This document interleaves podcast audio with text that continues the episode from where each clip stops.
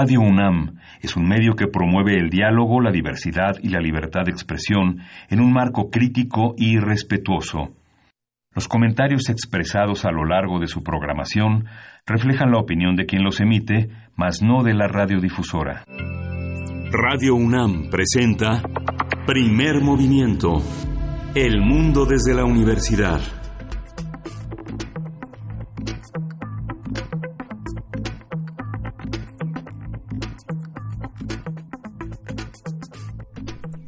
Hola, buenos días. Hoy es miércoles 26 de junio y son las 7.06, casi las 7.07 de la mañana en la Ciudad de México y estamos en la cabina de primer movimiento. Berenice Camacho, buenos días. Hola, muy buenos días, Miguel Ángel Quemain. Buenos días a ustedes que nos sintonizan desde esta hora muy tempranito, cuando ya se acercan cada vez más eh, las vacaciones. Estamos empezando en este ánimo vacacional, al menos en la universidad.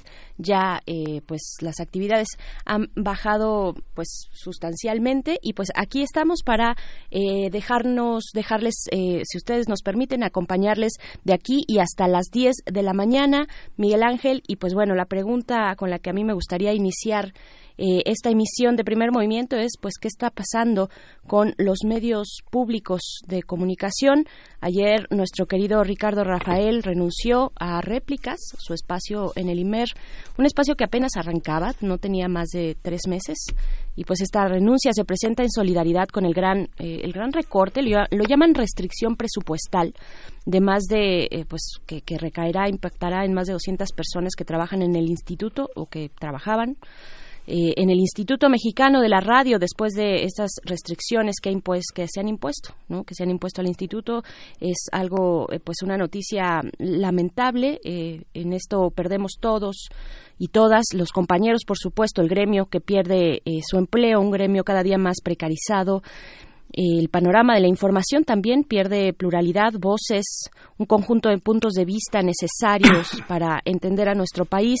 Las audiencias también, también perdemos, pierden la posibilidad de elegir eh, proyectos, de elegir entre eh, la radio pública y la radio privada, también los proyectos privados. Bueno, pues esto me parece que golpea, golpea eh, profundamente y es lamentable eh, hacia el esquema de radio pública, de medios públicos en nuestro país. Miguel Ángel, ¿a ti qué te parece?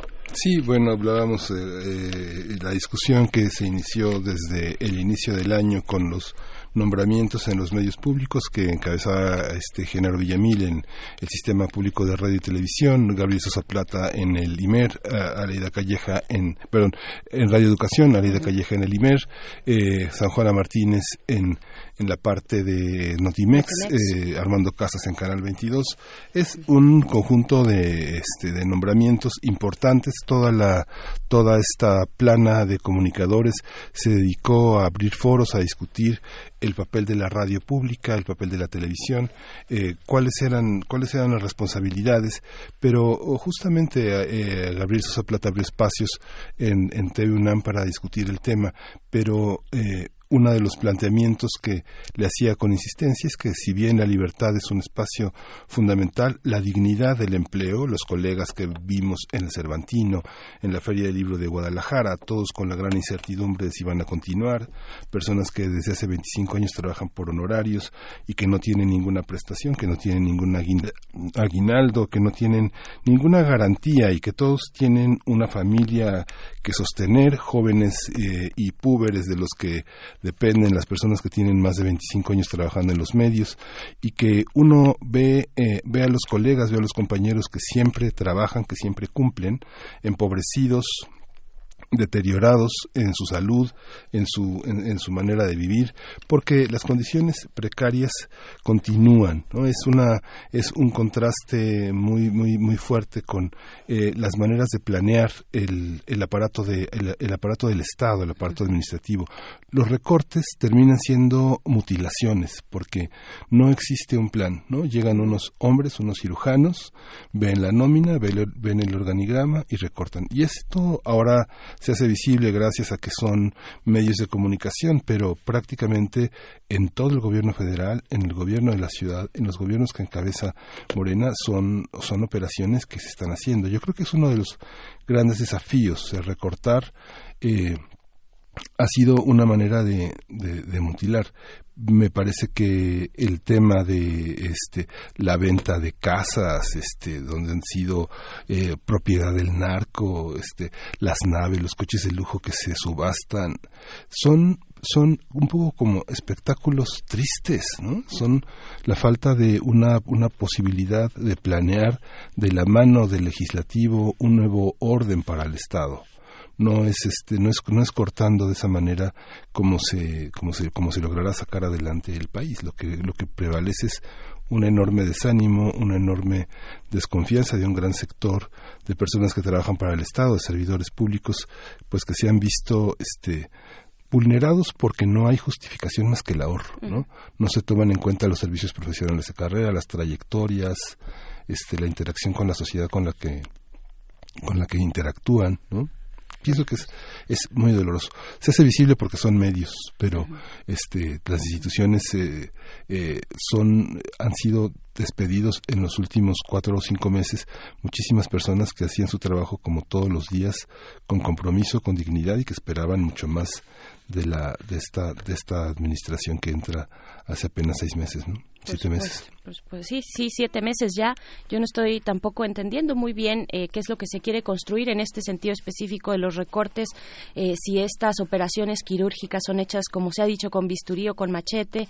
Eh, no, no me queda claro, pero no veo tampoco esta organización necesaria, esta empatía también con aquellos que han trabajado y que han dedicado su vida, en este caso particular a los medios públicos, pero que se extiende, se extiende a muchos otros ámbitos de la sociedad. Y pues bueno, no, no acabamos de entender algunos pues qué es lo que lo que está ocurriendo con estos recortes. Es muy doloroso. A partir del lunes pues desaparece una buena parte del proyecto que significa la radio pública del IMER eh, y pues bueno está toda nuestra solidaridad eh, hay que dar seguimiento, no, no podemos desahuciar tampoco el proyecto de los medios públicos, no podemos dejarlos así, sin un proyecto viable, sin viabilidad, sin posibilidades, sin empatía hacia los que trabajan ahí, hacia los que trabajamos en este gremio y pues bueno, así, así está la realidad nacional, Miguel Ángel. Pues parece, parece un castigo, Berenice, parece, un, castigo. ¿A quién se quiere castigar? este, Nos pregunta, nos pregunta nuestra jefa de información, Juan Inés de esa, que siempre está, siempre está activa, siempre está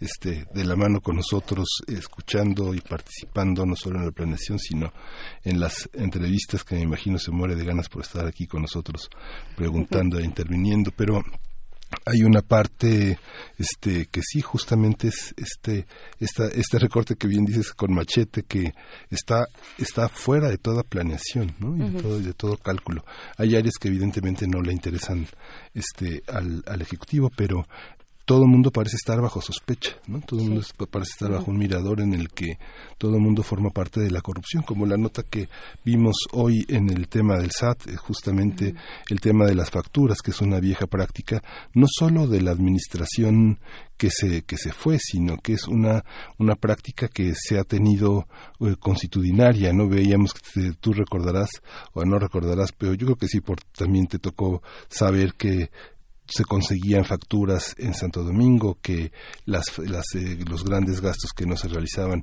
podían falsificarse, así como los títulos académicos, los títulos universitarios, todo era objeto de falsificación. Y hoy es la nota fundamental que, que aparece en todas las primeras planas de los diarios de hoy, justamente porque el SAT ha sido uno de los uno de los grandes fraudes multimillonarios con facturas falsas, según declara este los titulares de esta entidad. Ríos, Ríos precisamente, eh, todo un mecanismo, ¿no? Todo un sistema, una forma de evasión fiscal a través de facturas falsas para deducir impuestos. Por ahí es el sistema de la deducción de impuestos eh, y pues bueno, eh, ha sido y es el tema, es el tema de esta semana lo que nos presentan desde el SAT Río Farjat, precisamente la titular de, de esa instancia, Miguel Ángel. Y pues tenemos mucha información, mucho de qué hablar el día de hoy. Bienvenidos, bienvenidas nos sintonizan a través de la Radio Universidad de Chihuahua. Estaremos con ustedes durante la siguiente hora, desde las 6 y hasta las 7 de la mañana hora de Chihuahua, a través del 105.3, del 106.9 y el 105.7. Pues aquí, aquí estaremos. Abrazos, saludos hasta allá. Y pues, ¿con qué vamos a iniciar, Miguel Ángel? Vamos a iniciar con eh, Héroes y Villanos este miércoles. ¿De qué hablamos cuando hablamos de diversidad sexual? Vamos a conversar con Salvador Iris. Él es promotor cultural, un hombre comprometido con los derechos sexuales y él es el actual director del Festival Internacional por la Diversidad Sexual que ya empieza. Y como todos los miércoles, Pavel Granados llega a esta cabina con sus fonografías de bolsillo. En esta ocasión nos estará comentando acerca de los 75 años sin Lucha Reyes. Y en la nota nacional vamos a tener la instalación, el análisis de la instalación de la Comisión de Búsqueda de Personas para la Ciudad de México. Vamos a contar con el comentario de Mónica Meltis. Ella es directora ejecutiva de Data Civic. Así es, y también en nuestra nota del día eh, estaremos conversando con Laura Castellanos, periodista independiente enfocada en movimientos de subversión en México, acerca pues de esta investigación en Oaxaca, específicamente en el Osochitlán y los abusos que se han dado en este en este municipio. Sí, y justamente vamos a tener la poesía necesaria en tu voz, Berenice. Así es, ya todo listo. Y la mesa dedicada a la cultura como factor de desarrollo, vamos a conversar con el economista Ernesto Piedras. Él es un especialista, es una persona que se ha dedicado al análisis de temas culturales. Y también en nuestra sección de cierre, nuestra sección dedicada a la química, a 150 años de la tabla periódica, el doctor Plinio Sosa, académico de la Facultad de Química, va a comentarnos en este recorrido que ha hecho sobre los distintos elementos que componen la tabla. Eh, en esta ocasión le toca al vanadio, el elemento de las tres nacionalidades. Vamos a ver de qué se trata esto, Miguel Ángel. Sí, justamente le damos la bienvenida a la Radio Universitaria de Chihuahua. Estaremos con ustedes de 6 a 7 hora, de, hora del norte, hora de Chihuahua, y 7 a 8 hora de la Ciudad de México. Y vamos a escuchar eh, de la Imperatrice Parfum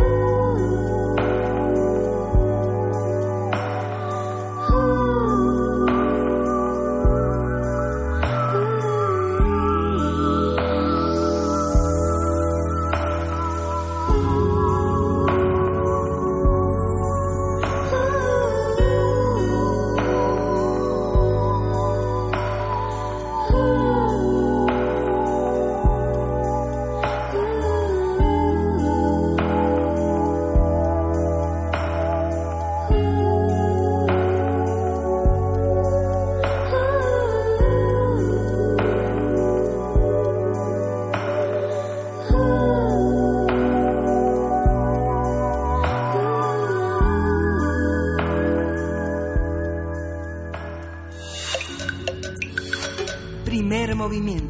Hacemos comunidad. Miércoles de Héroes y Villanos. De acuerdo con el glosario del Consejo Nacional para Prevenir la Discriminación, diversidad sexual y de género se refiere a todas las posibilidades que tienen las personas de asumir expresiones, preferencias orientaciones e identidades sexuales. El Día Mundial de la Diversidad Sexual, también conocido como el Día Internacional del Orgullo LGBT, forma parte de una serie de actividades que diversos colectivos realizan en defensa de la tolerancia y la igualdad de esta comunidad.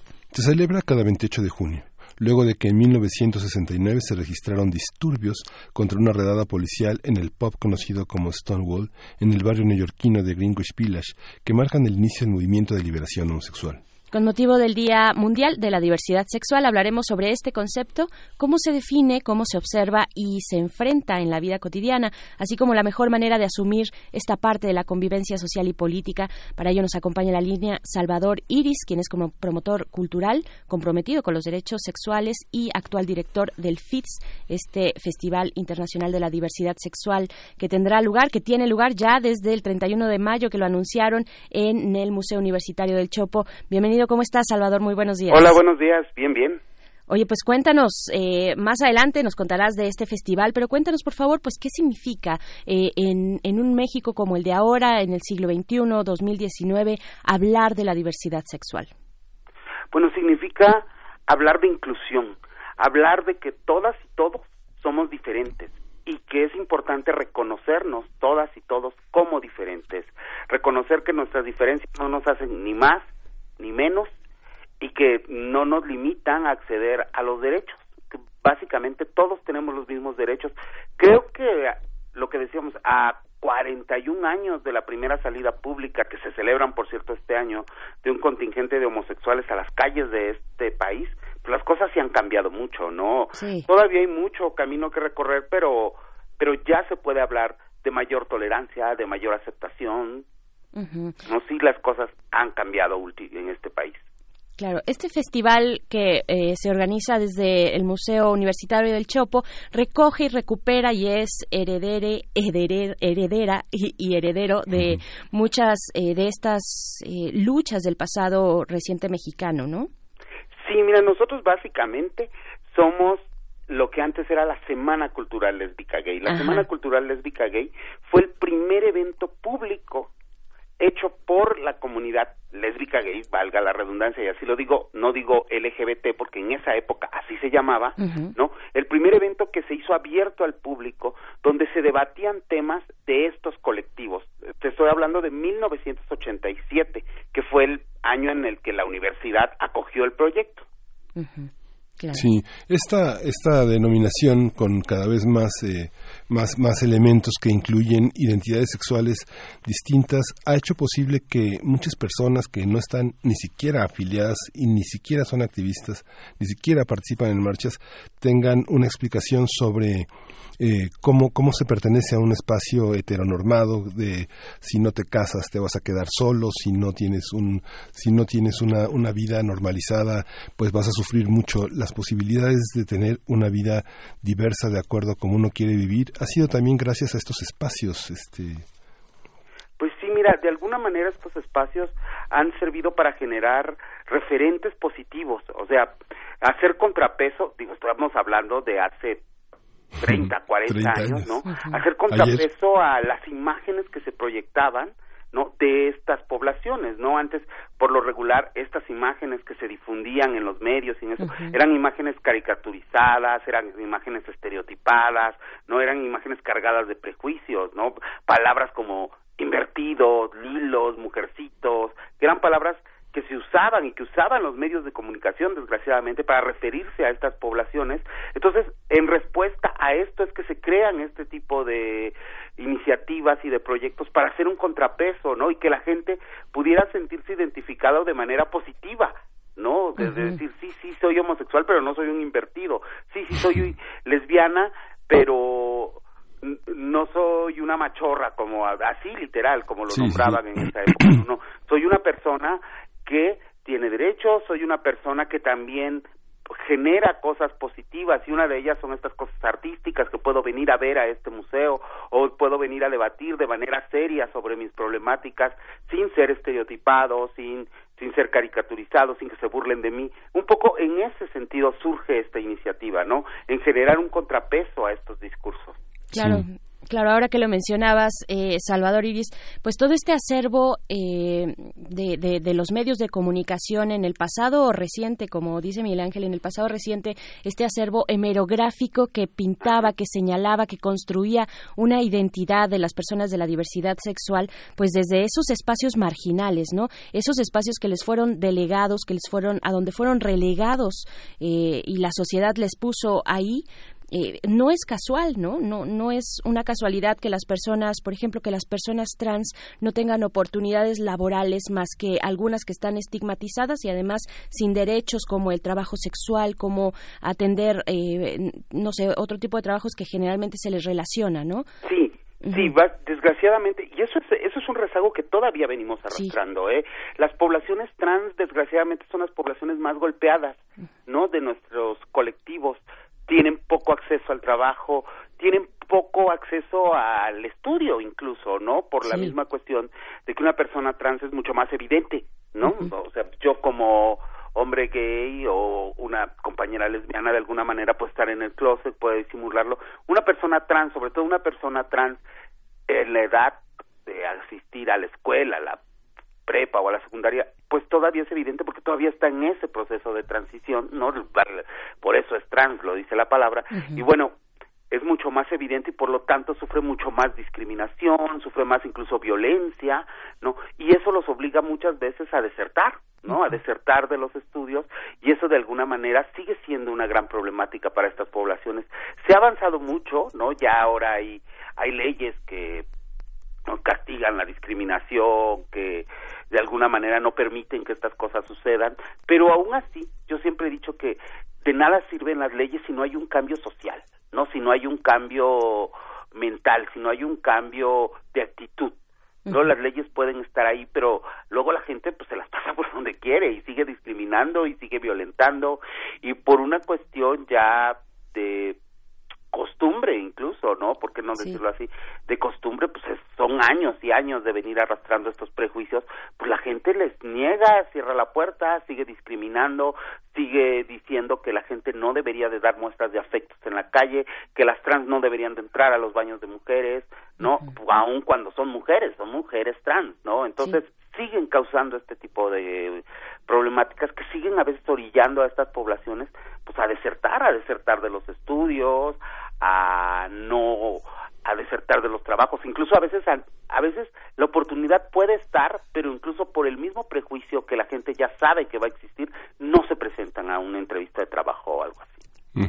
Sin embargo, Salvador, bueno, es, es, es un freno a, toda esta a toda esta barbarie violenta y que y, que ahí de alguna manera este la gente se detiene en las aulas, en los servicios de salud, en los servicios educativos se detiene porque sabe que está infringiendo una ley en todo el planeta, ¿no? Es una es una parte que bueno tenemos que conquistar. Eh, en este festival eh, ¿Cómo, ¿Cómo está planeado ahora? ¿Cómo enfrentar una, una nueva visión eh, en este 2019 con muchas más ofertas culturales que vienen de, la, de las universidades, que vienen de los colectivos, cómo se participa desde distintos escenarios y cómo el público más eh, interesado, más curioso de explorar, eh, de dejar de ignorar toda esta realidad, puede participar en el festival. ¿Cuánto dura?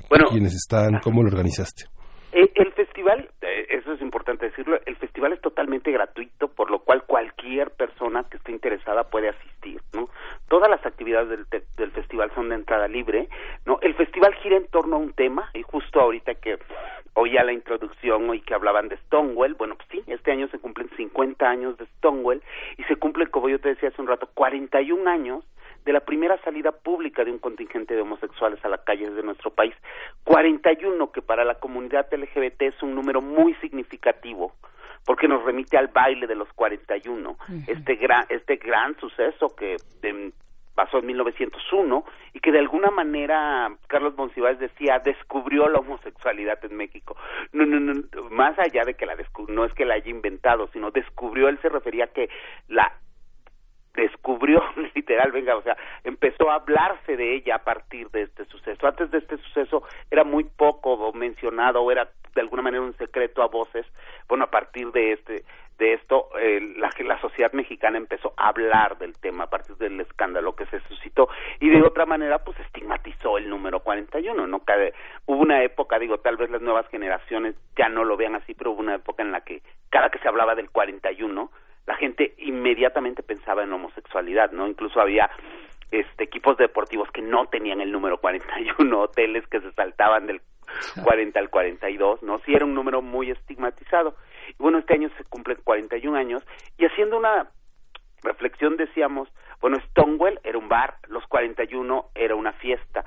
Y entonces empezamos a darnos cuenta de que estos espacios, los bares y las fiestas, de alguna manera eh, en esos tiempos eran nosotros las quisimos llamar geografías de resistencia, ¿no? Espacios donde la comunidad podía ser, ¿no? Donde la comunidad LGBT podía ser quien quería y donde la comunidad eh, LGBT podía vivir como quería. Y de alguna manera han sido espacios que también son desdeñados hasta por nuestra misma comunidad. Entonces este año decidimos dedicarle a esos espacios el festival y titularlo After, un poco con el juego de la after party, pero también con la reflexión de after y qué viene después, ¿no? Después de la fiesta y después de esto, ¿qué viene? Y bueno, este año el festival hace un recorrido por todos estos espacios de resistencia, de fiesta, de diversión y de sociabilización que han existido en nuestro país. Claro. Eh, y son, son muy importantes, eh, Salvador Iris, hacia afuera y hacia adentro también de la comunidad. ¿Qué decir, digamos, en un ejercicio de autocrítica de la misma comunidad? De pronto, el mismo, la misma etiqueta también de fiesteros, de que, eh, pues, de que tienen una vida descontrolada. Bueno, cada quien vive como quiere, pero, pero se les etiqueta de esa manera y no necesariamente todas las personas de la diversidad sexual quieren vivir de esa manera. Vaya, hay múltiples maneras y de eso se trata. Pero, pero ¿qué decir de la autocrítica, de la reflexión? En torno tal vez a temas muy banales, a temas eh, que frivolizan la diversidad sexual. Pues sí, justo hablábamos de, lo que yo te decía, ¿no? A veces se, se critica de manera muy superficial, como estos espacios, y lo que tú dices, la gente se dice, eres fiestero, eres... Pensemos en 1980, pensemos en una época en la que no podías tomar de la mano a tu pareja en la calle como ahora sucede, y aún así ahora sucede y a veces hay incluso consecuencias, pero ya no tanto, ¿no? Ya es mucho más común ver a parejas ¿Qué pasaba? Estos espacios se convertían en los únicos espacios seguros para hacerlo, ¿no? Y entonces creo que la gente a veces banaliza y no no no piensa, no contextualiza en lo que significaba, ¿no? Nosotros tratamos de hacer una reflexión sobre eso y tratamos de pensar en espacios como el 9, el mítico Bar 9 que existió en los 80, que además gestó todo un movimiento contracultural, ni siquiera solo para la comunidad LGBT, sino trascendió eso, ¿no? En espacios como el martes del taller de Luis González de Alba, que se volvió en un espacio muy importante para la lucha contra el SIDA, ¿no? Entonces creo que la gente a veces banaliza, y a veces banaliza nuestros temas, ¿no? A veces lo que yo te decía, existe el estereotipo o existe el prejuicio de que, ay, los gays solo piensan en diversión, los gays solo piensan en fiesta, los gays solo... No, pues también pensamos en muchísimas cosas, también pensamos en cómo sobrevivir, en cómo conseguir trabajo, en cómo conseguir casa. O sea, tenemos los mismos problemas que tienen todas las personas, a veces multiplicados al doble, justo por nuestra condición de homosexuales, de lesbianas o de transexuales, ¿no? Por supuesto, sí, la lucha por los derechos, ¿no? Exactamente. Y nos preocupamos pues todo el tiempo de ver que nuestros derechos se hagan valer. Es lo único que pedimos. No pedimos ni derechos especiales, ni pedimos otra cosa más que simple y sencillamente que nuestros derechos valgan al igual que todos los demás, porque somos igual que todos los demás, ¿no? Y bueno, otra de las cosas que tenemos este año en el festival es que, aparte de conmemorar eso, tenemos muchísimas conmemoraciones. Eh, justo el día de hoy, ¿no? El día miércoles 26, tenemos el aniversario de la primera novela lésbica mexicana. Cumple 30 años, imagínate. ¿Cuál es? Amora, de Rosa María Rofil. Rosa María Rofil. ¿Ya no está entre nosotros Rosa María Rofil o sí? Sí, Amora de Rosa María Rofiel cumple 30 años y le vamos a hacer hoy una gran celebración. Va a estar Rosa María Rofiel, van a estar algunas chicas hablando de la importancia de una novela lésbica en un país por demás machista, ¿no? Sí, y yo recuerdo que, bueno, finalmente cuando apareció, me acuerdo la, este, la, eh, eh, el nerviosismo de Rosa María Rofiel, y, pero al mismo tiempo también la celebración de muchos, en muchos espacios. Recuerdo que prácticamente el único espacio que le abrió un, un, un, un, gran eh, número de páginas y de presencia fue Huberto Bastis en el suplemento de sábado. La reseñó este Federico Patán, Ignacio Trejo Fuentes. Me acuerdo que fue todo una todo un acontecimiento porque eh, era uno de los uno de los primeros una de las primeras historias que habría un una realidad sobre una manera de amarse entre mujeres, eh, de visitar, de recorrer espacios públicos, una ciudad pues también muy heteroagresiva. ¿no? Exactamente, básicamente un poco de eso, sobre eso va, ¿no? Sobre cómo se vive siendo lesbiana, esa diferencia en un espacio dominado por hombres, ¿no? Donde además la mujer lesbiana sufre una doble discriminación, ¿no? Por ser mujer y por ser lesbiana. Claro, por aquí nos preguntan también, dice, eh, nos preguntan por qué, por qué pensamos que la diversidad son los otros, eh, digamos pensando desde el cisgénero y la heteronorma, ¿no? Porque si ellos y, o nosotros, eh, los heterosexuales o cualquier este, representación de, de, nuestra identidad sexual y de nuestra orientación es, es, es también, digamos, la norma. ¿Dónde está este parámetro de decir aquellos son los diferentes, aquellos los a los que tenemos que defender cuando finalmente todos, todos tenemos esas posibilidades. ¿Por qué es importante, eh, Salvador, hacer esta distinción? Porque tú dices, bueno, somos, somos iguales, pero no tenemos los mismos derechos, ¿no? Exactamente, mira, mucho, mucho se discute eso de por qué una marcha del orgullo gay, por qué siempre que se habla de diversidad sexual solo se habla de lesbianas, si todos somos, y todas somos diversos, ¿no?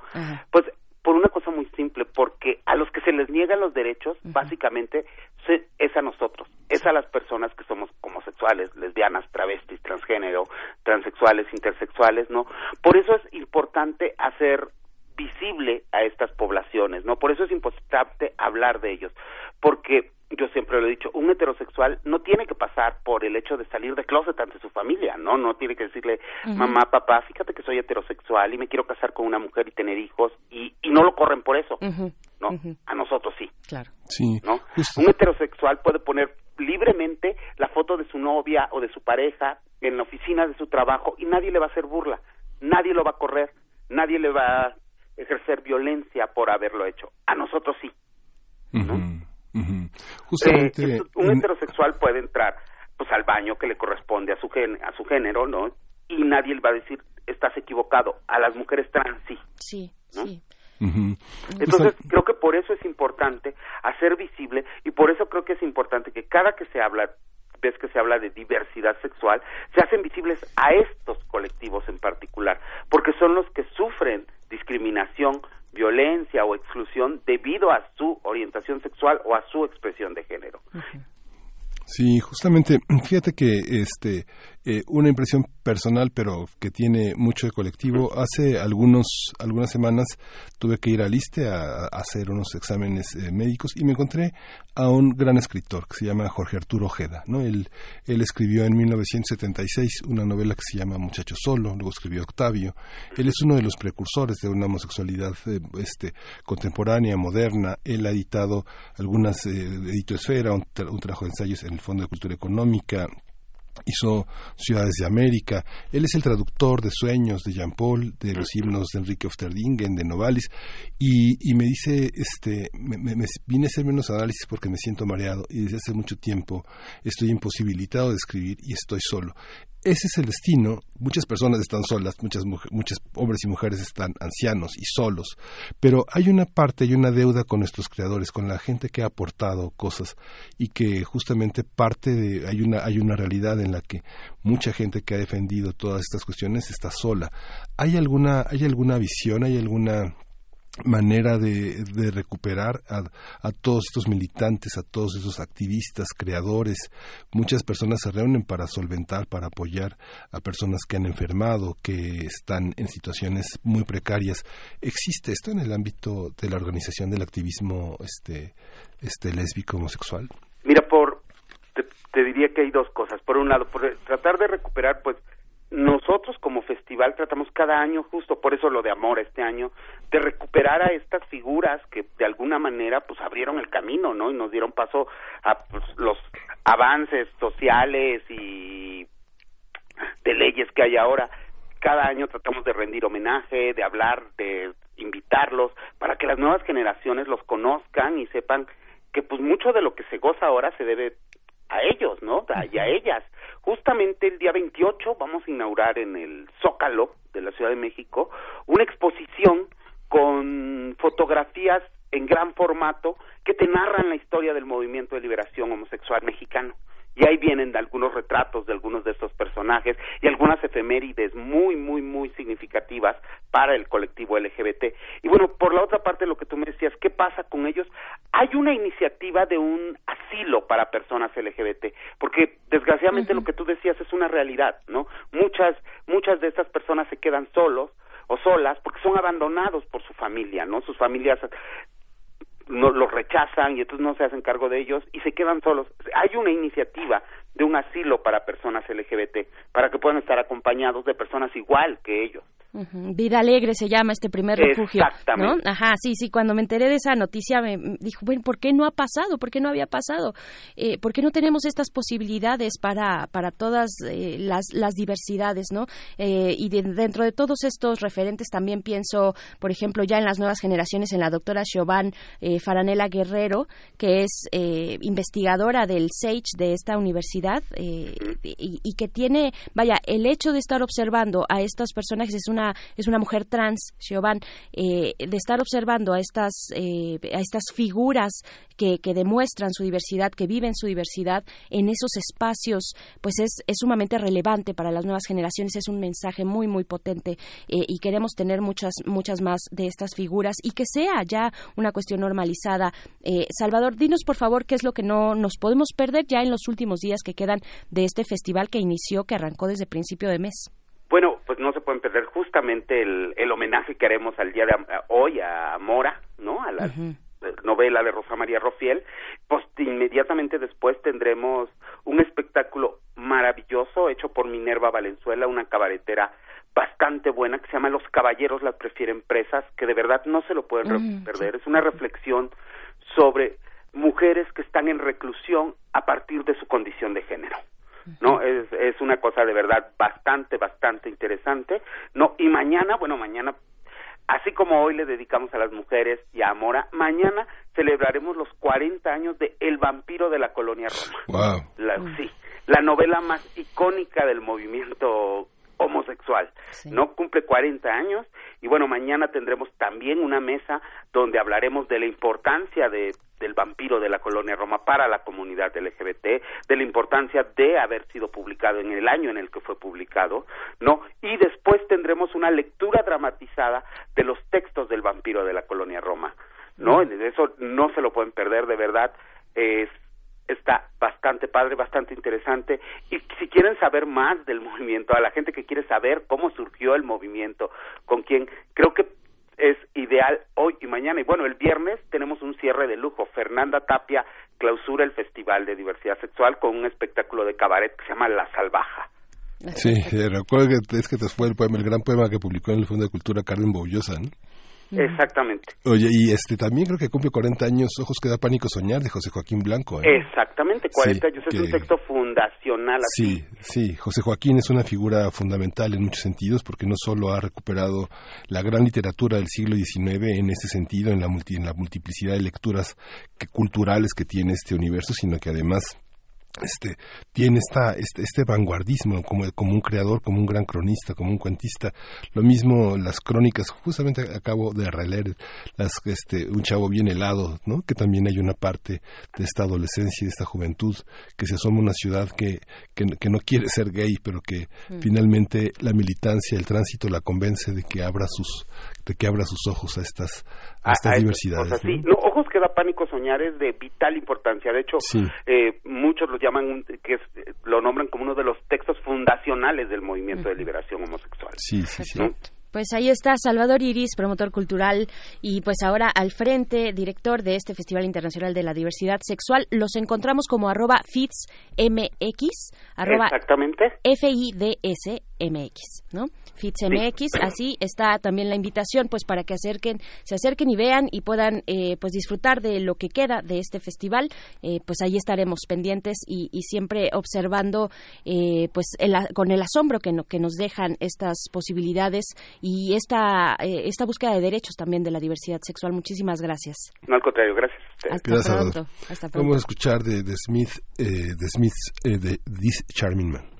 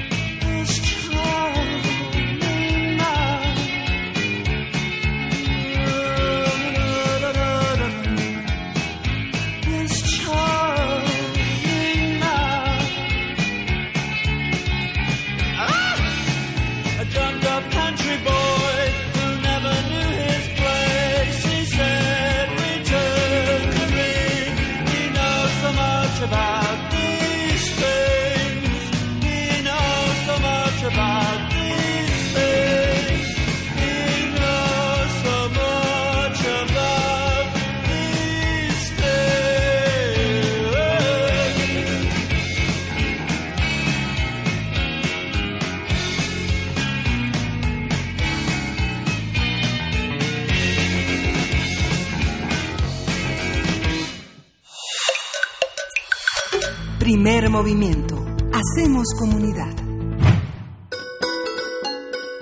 Fonografías de bolsillo. Y cuando son las 7 con 50 minutos de la mañana de este miércoles, como todos los miércoles, se encuentra ya en cabina nuestro querido Pavel Granados, quien es escritor y director de la Fonoteca Nacional. Pavel, ¿cómo estás? Muy buenos días. Buenos días, pues hoy, bueno, ayer de pronto me cayó una fecha eh, de bueno, no de peso, no, pues de peso, pero una fecha que se me hizo importantísima y creo que eh, no la quería dejar pasar, los 75 años de la muerte de Lucha Reyes, porque todavía hace tiempo me tocaba eh, bueno, ya hace bastantes años, me tocaba encontrarme con gente que la había conocido, eh, de pronto todavía se armaban algunas polémicas o cosas alrededor de su muerte, o había gente todavía cercana pues que te platicaba cosas y se tenían algunos documentos o todavía me acuerdo mucho del señor Navarrete, que era un señor que de pronto me encontraba en la lagunilla y bueno, eso hace naturalmente muchos años y la última vez que hablé con él, dije, ¿cuántos años tiene usted, don Manuel? Dice, pues no, ya ciento y pico de años, que yo creo que sí. Este, pero don Manuel había sido un joven que había llegado a la Ciudad de México y que había rentado un cuarto en casa de Lucha Reyes. Es decir, que poco tiempo antes de que ella se suicidara, todavía él había estado viviendo en su casa. Entonces había una, una cantidad de gente eh, que sabía de Lucha, quien se mató hace 75 años, allá en la calle de Andalucía, en la colonia ay, es Álamos, Álamos. en donde hay ahora una pequeña placa que pusieron sus admiradores y pues yo he pensado cómo Lucha Reyes se ha convertido en un personaje más bien inaprensible, en un personaje cada vez más misterioso y yo creo que le han dado al clavo las personas que se han acercado a ella desde el punto de vista literario, es decir, eh, está la novela me llaman la tequilera de Alma Domínguez que es una novela que salió de una de un trabajo que ella hizo en Radio Educación que fue investigar y hacer una serie que nos hablara de esa lucha reyes que recordaban los amigos que la conocieron pero también Jiménez Calante que hizo una adaptación teatral aquí en la UNAM a a la obra de Alma Domínguez. Entonces, pero lo que ha quedado un poco fuera de del alcance o de lo, de lo que significa lucha ha sido los documentos, la documentación, digamos, muy precisa, porque ella misma no dejó tantas cosas, porque los discos han sido poco, eh, eh, poco estudiados, lo que, a lo que hay son muchas recopilaciones que uno sí encuentra entre en las en, en, la, en, los, en las tiendas de discos, pero muy pocas cosas han salido como de ese anonimato así de de la pues del, de los archivos porque dejó realmente muy poco porque se cuenta que ella lucha le pidió a su hija adoptiva este que fuera tenía seis siete años la niña que fuera a la farmacia a comprarle las medicinas con las que se suicidó, lo cual hizo pues sufrir mucho a, su, a, esta hija que además fue puesta después en un orfanatorio mm. y pasaron los años, era una hija adoptiva. Ah, y entonces pues ella murió cuando tenía cuando murió Lucha eh, su hija Marilú tenía yo creo que alrededor de 10 años más o menos. Se han hecho una serie de conjeturas acerca de la muerte de Lucha porque muchos piensan que se suicidó por amor, por una eh, por una pasión así mal correspondida, es decir, por un militar que se llevó todos los ahorros que ella tenía y que la abandonó, y lo cual pues eh, muchos también han dicho que no es cierto porque parece ser que Lucha, a pesar de tener solo 38 años, tenía ya una enfermedad muy grave. Hay dicen que ya tenía un cáncer muy avanzado entonces, ¿no?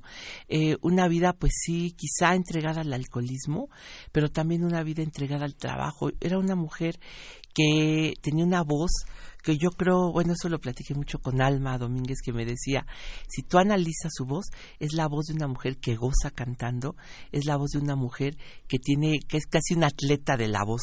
Entonces tenía esa, esa pasión, eso que le imprimía, en las, que dejó impreso en las grabaciones, es algo que es, al mismo tiempo puede ser la tristeza, la fatalidad, lo que sea, pero también el gusto de una mujer que disfrutaba cantando como un atleta disfruta entrenando, ¿no?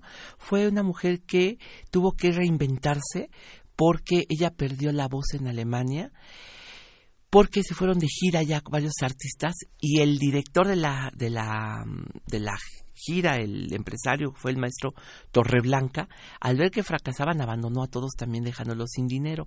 Entonces los artistas empezaron a, a ganar dinero y a comprar los boletos y a sortearlos. Se cuenta que Lucha, en un, que no se ganó el uno de estos boletos, al festejar a los amigos les cantó en pleno invierno alemán y eso hizo que perdiera la voz, tuvo una afonía muy fuerte. Dos veces en la vida, primero de niña a los seis años, perdió la voz y después a los 22, 23 años la volvió a perder. De niña le decían la muda por esa razón. A los 20 dos, 23 años que perdió la voz en Alemania, eh, volvió a reinventarse. Así es que a principios de los años 30 le encontramos ya no con esa voz de mezzosoprano, sino con la voz que ya le conocemos, que poner de Lucha Reyes, porque se ha puesto tantas cosas de lucha, se han hecho muchas eh, recopilaciones.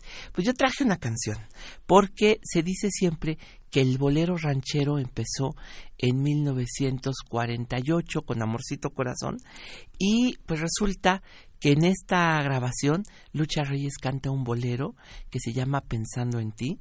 A mí se me hace personalmente la más desgarradora de sus interpretaciones y es Lucha Reyes acompañada por la orquesta de Manuel Esperón, que también es casualmente el autor del primer bolero ranchero, Amorcito Corazón, pero este que es un bolero eh, grabado en 1941, Lucha canta con Manuel Esperón, una verdad, de verdad una, yo creo que la más desgarradora, quizá una de las más desgarradoras de sus interpretaciones, pero curiosamente es un bolero, no volvió a grabar otro bolero, bueno, ni antes ni después, y si en otra ocasión les traigo una grabación cuando todavía cantaba con voz de mezzosoprano, todavía tenía sus pretensiones así como de estrella de la zarzuela, por lo, no de la ópera, pero sí de la, de la zarzuela.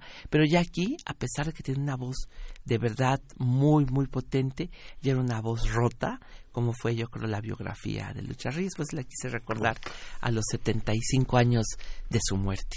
Muchas gracias, Pavel. Pues vamos a escuchar entonces este material que nos traes y, y regresamos. Vamos. Como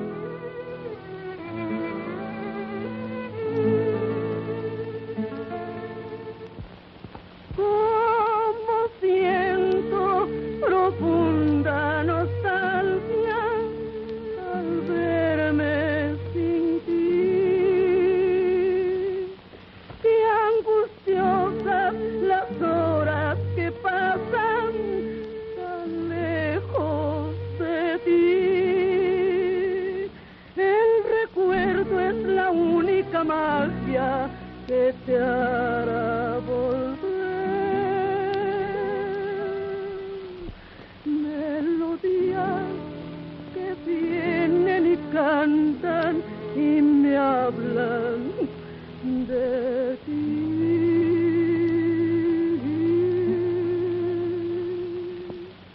Pienso en ti cuando yo veo que en el atardecer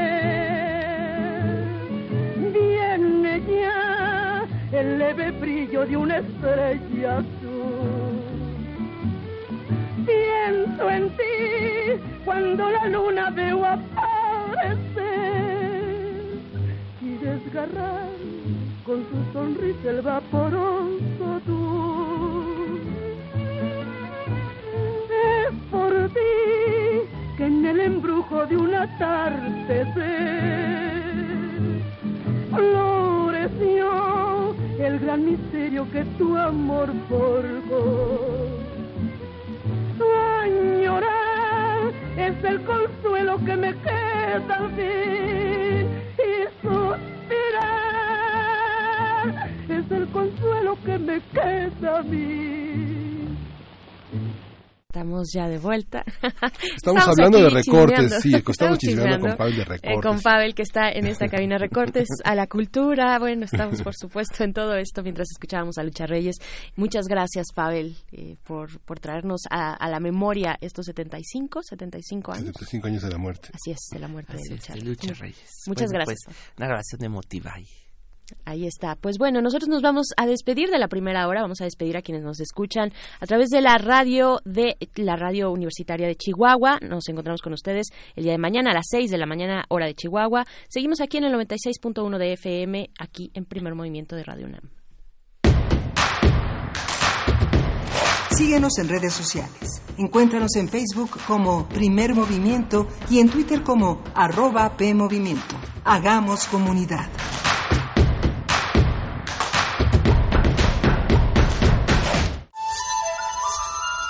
Todo, todo, todo nace de la palabra. El enojo, El amor, la radio. el hambre. Si lo puedes decir, Lo puedes crear. Paz, tiempo. Esta profundidad mestiza de nuestros países. Por eso, la palabra es la botana del alma. muerde lenguas, letras, libros y tacos. Lunes y miércoles, 20-15 horas, por resistencia modulada. 96.1 de FM. Radio UNAM. Experiencia sonora. Son las 5 de la mañana y desde diferentes puntos de México ellos y ellas despiertan. Están en todo México, algunos en el norte, otros en la costa y por todo el país. Cada quien con características diferentes, pero listos para un nuevo reto. Ser parte de las decisiones importantes de México. Si ya cumpliste 18, tramita tu credencial para votar. Nosotros ya lo hicimos. ¿Y tú? Porque mi país no importa, ya tengo mi INE. INE. No esperes a que llegue la tormenta. Prepárate.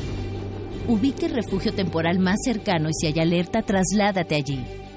Prepara tu mochila de emergencia con documentos importantes, alimento, radio, pilas y linterna. Llévala contigo. Recuerda, por la fuerza del viento, un ciclón puede ser depresión tropical, tormenta tropical o huracán. Sigue las recomendaciones y mantente a salvo. Comisión Nacional del Agua. Gobierno de México. ¿Quiénes hacen la ciencia? ¿Cómo se suma la ciencia a las soluciones de los problemas iberoamericanos? Científicos, investigadores y académicos de Iberoamérica hablan de los avances en ciencia, tecnología e innovación que inciden en nuestra vida. La ciencia que somos. Ciencia que somos. Iberoamérica al aire. Viernes a las diez y media de la mañana. 96.1 de FM. Retransmisión, domingos a las 9.30 de la mañana por el 860 de AM. Radio UNAM. Experiencia sonora.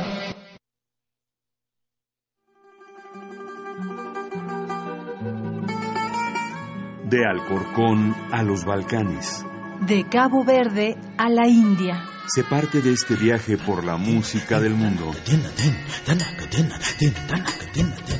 Mundofonías.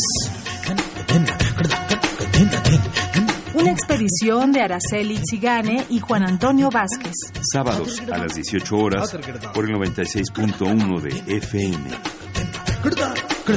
Radio UNAM. Experiencia sonora.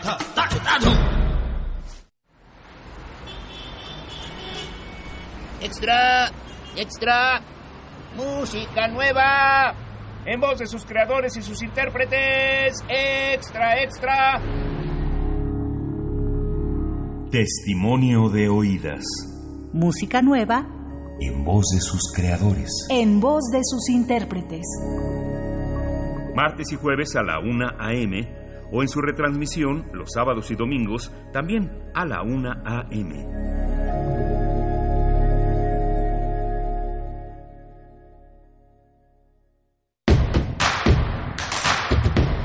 Queremos escucharte. Llámanos al 55 36 43 39 y al 55 36 89 89.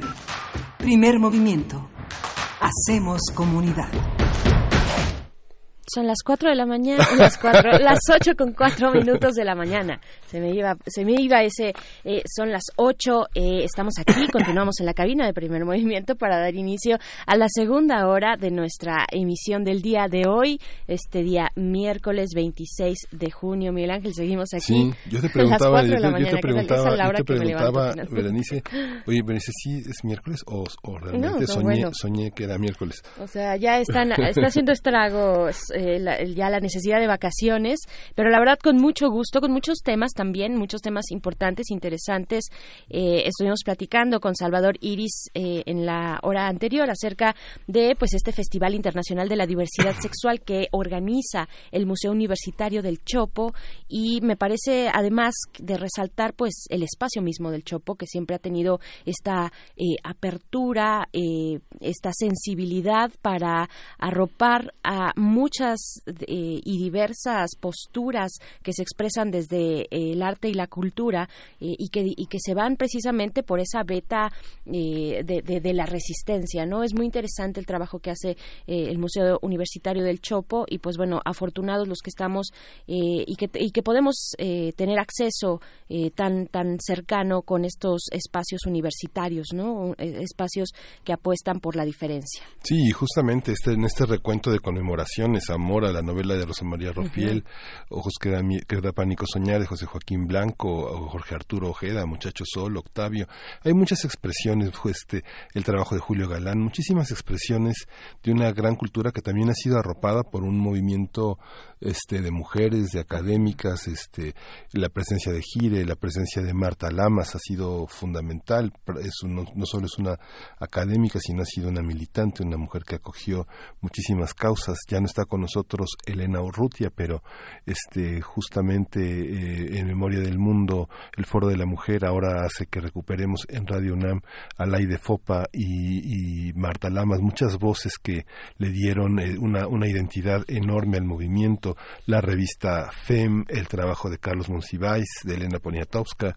Creo que este, este festival que ahora tenemos la oportunidad justamente hoy eh, una de las actividades justamente la de Rosa María Rafiel, la conmemoración de los 50 años de, los, de los 40 años de la novela, es, es muy importante porque nos hace cobrar conciencia de todo lo que significa que, que estemos en esa frecuencia. Por supuesto, conciencia de todos esos eh, referentes importantes que construyeron una lucha y también de aquellos que, que, viven hoy todavía y que todavía luchan por esos por esos derechos indispensables, el derecho al, al matrimonio, bueno, eh, es curioso que se le llame de esa manera, ¿no? Pero el derecho de las personas, pues, de eh, eh, estar en pareja y con posibilidades de derechos a, muchas otras cosas como la, la, la salud, la seguridad social, etcétera, todo lo que significa el vínculo del matrimonio igualitario, pues que todavía está pendiente en muchos lugares de nuestro país. estas nuevas generaciones también interesantes, ah, mencionaba yo durante esta conversación con Salvador Iris eh, la figura emblemática, como hay otras también pocas, porque ese es el contexto en el que estamos, un contexto adverso para las personas trans, la figura de la doctora Siobhan Fanela Guerrero McManus, ella, bueno, que está en el SAGE de esta universidad, está en este centro de estudios interdisciplinarios, eh, pues promoviendo también, pugnando y también siendo referente de muchos alumnos y alumnas. Eh, vaya, es un espacio de apertura también y lo tiene que ser esta universidad y en este caso, bueno, el Museo del Chopo lo hace de esa manera. Hay que asistir, hay que apoyar y ser críticos también, críticos y autocríticos.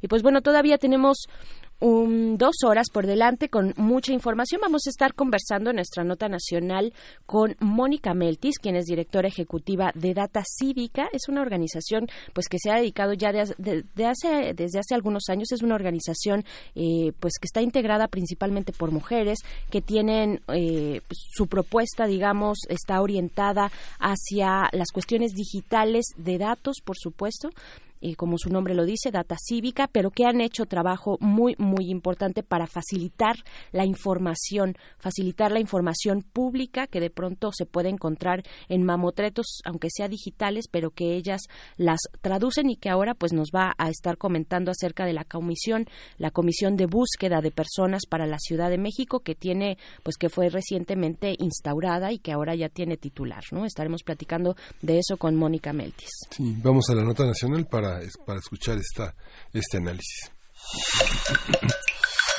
Primer movimiento. Hacemos comunidad. Nota nacional. Fernando Elizondo fue designado hace unos días como titular de la recién creada Comisión de Búsqueda de Personas para la Ciudad de México, que se suma a las 19 comisiones estatales que por ley deben tener todos los estados del país. De acuerdo con Claudia Sheinbaum, jefa de gobierno capitalino, desde 1992 se han registrado 792 personas desaparecidas vinculadas a un tema de derechos humanos, mientras que en, el actual, en la actual administración se tiene el reporte de un solo caso. De acuerdo con su portal de Internet, las principales funciones de la Comisión de Búsqueda de Personas serán elaborar y ejecutar el programa de búsqueda de personas en la Ciudad de México y los lineamientos que regulen el funcionamiento del registro local de personas desaparecidas y no localizadas, así como coordinar su operación. Así es, conversaremos sobre esta comisión, cuál es su encargo, cuál es el panorama de la búsqueda de personas para la zona metropolitana y cuáles son las formas en que se deben articular los esfuerzos. Para ello nos acompaña Mónica Meltis, directora ejecutiva de Data Cívica, a quien le damos la bienvenida. Buenos días, ¿cómo estás, Mónica Meltis? Hola, buenos días. Muy bien, muchas gracias por la invitación. Estamos aquí en cabina Miguel Ángel Quemain y Berenice Camacho, pues para eh, conversar contigo acerca de la, eh, pues esta instauración de una nueva comisión, la Comisión de Búsqueda de Personas para la Ciudad de México. Dime, eh, dinos por favor, comenta con nuestra audiencia en qué consiste esta comisión. ¿Cómo, cómo se involucran también ustedes desde Data Cívica? Claro que sí. Eh, bueno, la ley que se aprobó el año pasado es la ley de personas desaparecidas, que fue una ley impulsada principalmente por organizaciones y colectivos de búsqueda y colectivos de familiares en búsqueda tenía el mandato o tiene el mandato de crear un sistema nacional de búsqueda. Eh, digamos, de alguna forma lo que hace en términos generales es que divide la búsqueda inmediata de las personas con vida de la investigación. Eh, un poco lo que sucedía eh, en las experiencias anteriores, anteriores a la ley, es que eh, primero se comenzaba a hacer la investigación judicial y eso atrofiaba la búsqueda inmediata que, que principalmente era una de las demandas más importantes de las familias eh, que necesitaba de una búsqueda inmediata. ¿no? En ese sentido, lo que la ley hizo fue dividir estas dos tareas. Para eso se generó el Sistema Nacional de Búsqueda y dentro del Sistema Nacional de Búsqueda, que por cierto eh, este lunes se acaba de presentar el, el primer informe del Sistema Nacional de Búsqueda en el Palacio Nacional, se genera una Comisión Nacional de Búsqueda, que digamos es una comisión articuladora de comisiones locales de búsqueda. Dentro de estas comisiones locales de búsqueda, eh, la jefa de gobierno, como también lo acaban de mencionar ustedes, anunció hace un mes, si no me equivoco, que, que va a estar, va a comenzar la integración de esta Comisión Nacional de Búsqueda. Esta comisión lo que tiene como objetivo, digamos, la Comisión eh, Nacional es buscar a cualquier persona cuyo paradero desconozcamos. Es una tarea eh, enorme y para eso necesita haber comisiones a nivel local que colaboren y coadyuven con la búsqueda de personas, digamos, más inmediatas.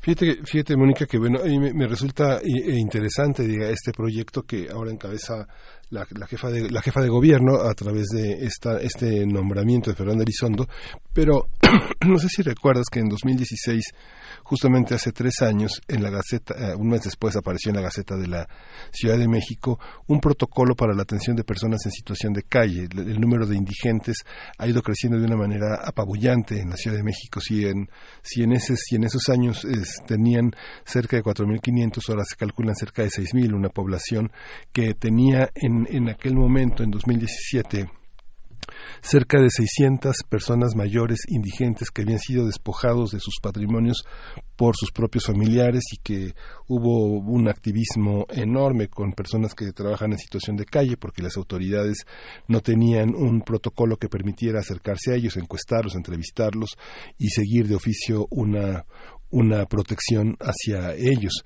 Sus familias los habían declarado desaparecidos, o sea, los expulsaron, los sacaron a sus viejos y los mandaron a la calle y, funcionaban como desaparecidos. ¿Qué pasa con esto? ¿Qué pasa con la indigencia, con la cantidad de jóvenes que han salido de sus casas que han formado familias en los cruceros, que los vemos con sus propios hijos sin registros, sin, sin, sin ninguna identidad eh, en, en, la calle, que tienen un nombre que no recuerdan y que tienen una familia que los olvidó. ¿Dónde está esa parte? De, en, en, las grandes ciudades, lo mismo pasa en Guadalajara, lo mismo pasa en Monterrey, pasa en las grandes ciudades del país. ¿Cómo, cómo, lo, cómo lo observan? Pues mira, yo creo que uno de los grandes problemas de el término desaparecido y que gracias a que existe una nueva ley podemos tener un poco más de claridad al respecto. Anterior a esta ley no existía el delito de forma homologada de desaparición forzada o desaparición por particulares. Eso generaba mucha confusión con respecto a quienes tienen que estar registrados o consignados como un posible delito de desaparición forzada o de desaparición por particulares. Entonces, justamente lo que sucedía relacionado a lo que menciona es que hay muchas personas que son extraviadas o en situación de calle, incluso algunos secuestros, algunos casos de trata de personas que, que se consignan como tales. Entonces, no hay forma o no había forma, digo no hay porque todavía no hay una actualización de los registros, que es uno de los principales problemas de en este sentido, eh, de diferenciar estos casos. Entonces, eh, muchas veces se mezclaban eh, justamente como personas con situación de calle, en situación de calle, perdón, o personas que quizás se habían extraviado, no sé, eh, personas de la tercera edad que quizás tienen algún eh, tema de, de, de senitud o, o que no recuerdan cómo regresar a sus casas, eh, niñas y niños también hay muchos casos que de extravío que en realidad sí terminaban volviendo a sus hogares o en el caso de personas eh, en situación de calle no, pero están, digamos, eh, eh, consignados bajo un criterio distinto al de desaparición forzada y desaparición por particulares. Em, en el caso de, de, personas en situación de calle, creo que eh, entrarían, digamos, en otro tipo de, de problemática que la Comisión Nacional de Búsqueda ciertamente tiene la, la, el mandato de buscar a cualquier persona cuyo paradero desconozcamos, pero eh, es una mezcla un poco extraña en ese sentido, eh, tal que es la única comisión en el mundo que tiene el mandato de buscar a cualquier persona que, que cuyo paradero desconozcamos y además no tiene facultades, digamos, de búsqueda eh, más que en coordinación con la policía, ¿no?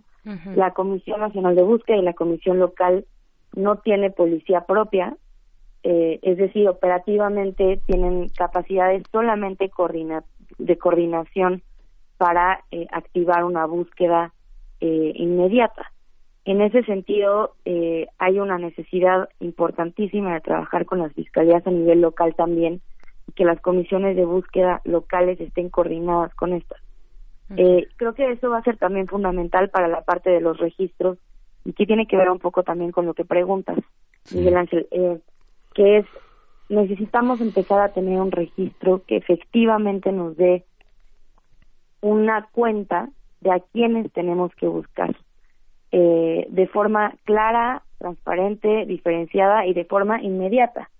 Ahora también lo que dice la nueva ley es que no hay necesidad de que haya una denuncia eh, hecha para que comience una búsqueda. Es decir, hay otros mecanismos de denuncia eh, independientes a la, a la, a la digamos, otro, otros mecanismos de, de notificar a la Comisión de Búsqueda local o nacional que hay una persona cuyo paradero desconocemos, sin la necesidad de que haya eh, una denuncia de por medio. Esto es algo que también anunció la comisionada el día lunes en la en la en el informe del sistema, en el primer informe del Sistema Nacional de Búsqueda, eh, anunciaron que va a haber un número nacional al cual cualquier persona en cualquier lugar de la, del país pueda llamar y reportar eh, el desconocimiento o eh, del paradero de una persona, en cuyo caso podría ser eh, podría tratarse de una desaparición forzada o de una desaparición por particulares. También es cierto que hay algunos casos algunos estados anteriormente de la ley que consignaban como trata o secuestro muchos de los desaparecidos. Entonces, eh, ahí también hay algo que, se tiene que trabajar todavía en términos de protocolos de búsqueda coordinados eh, con la Fiscalía. Este tipo eh, de delitos y de condiciones, tanto de la trata de personas como el secuestro, el secuestro que además sabemos los números que tiene en la Ciudad de México y en la zona metropolitana, ¿también serán atraídos por la Comisión eh, Local de Búsqueda? Pues la comisión tiene el mandato, digamos, de buscar a cualquier persona desaparecida. Okay, ajá. Em, ahí será interesante más bien ver las la Comisión Nacional de Búsqueda tiene que generar un plan nacional de búsqueda en donde prioricen a nivel regional eh, las búsquedas, digamos, inmediatas en vida o búsquedas judiciales, como les llaman a las, al otro tipo de búsquedas. Eh, y eso es algo que se tiene que determinar todavía eh, en la generación de estos protocolos. Búsquedas en vida y búsquedas judiciales. Eh, también nos hablas de desaparición forzada, que es aquella. Seguramente eh, en la audiencia, pues ya tienen mucha claridad, pero no, está de más eh, hacer esta distinción cuando se trata de desaparición forzada. ¿Cuáles son las condiciones de las que estamos hablando, Mónica? Probablemente ya todos y desafortunadamente por, por la lamentable situación en la que hemos vivido estos últimos años, pues ya todos sabemos un poco de qué se trata, cómo distinguir estos conceptos, porque estamos inmersos en esta violencia, pero eh, eh, ¿cuáles son cuáles son las diferencias para que a todos nos quede claro? Desaparición forzada, desaparición por particulares, este tipo de búsquedas judicializadas, ¿cuáles son estas diferencias? Claro que sí. Em, el, según la Convención Internacional para la Protección de Personas contra las Desapariciones Forzadas, una desaparición forzada es el arresto, detención o secuestro o cualquier forma de privación de libertad, digamos, que se genere por agentes del Estado o personas que actúan con la autorización, apoyo o aquiescencia del Estado. Em, una desaparición por particulares, digamos, es similar, pero eh, es una desaparición que no sucede desde el Estado. En México es interesante, bueno, interesante de una forma terrible, eh, porque hay muchas situaciones en las que, digamos, podría parecer que es una desaparición por particulares, es decir, por una persona que no actúa con el Estado o con o con o con eh, o con el Estado, porque hay una fusión extraña entre grupos del crimen organizado en algunos lugares del país y grupos, digamos, que pertenecen al Estado, ¿no? Este es un caso, por ejemplo, el caso de, de Coahuila, eh, existe la, la, el caso de Allende también, el caso de Coahuila de, de Piedras Negras, por ejemplo, es un caso en el cual eh, esto se puede ver muy claramente, ¿no? Es un penal operado eh, por la Federación con recursos federales. Sí. Sin embargo, dentro del penal están, eh, bueno, aquellas personas desaparecidas se llevan al penal y ahí prácticamente está documentado un, un lo que algunos académicos, por ejemplo del Colmex, les llaman eh, campos de exterminio.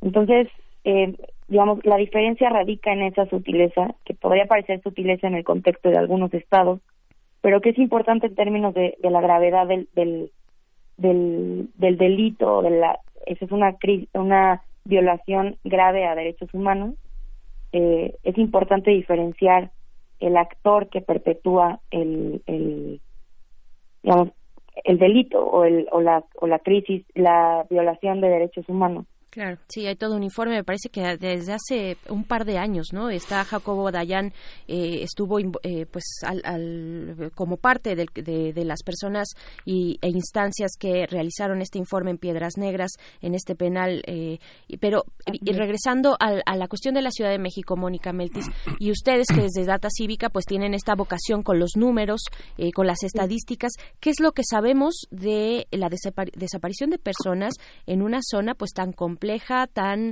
eh, eh, con, con una densidad poblacional tan importante, con tantos problemas como puede tener y, complicaciones como puede tener la Ciudad de México. Claro que sí.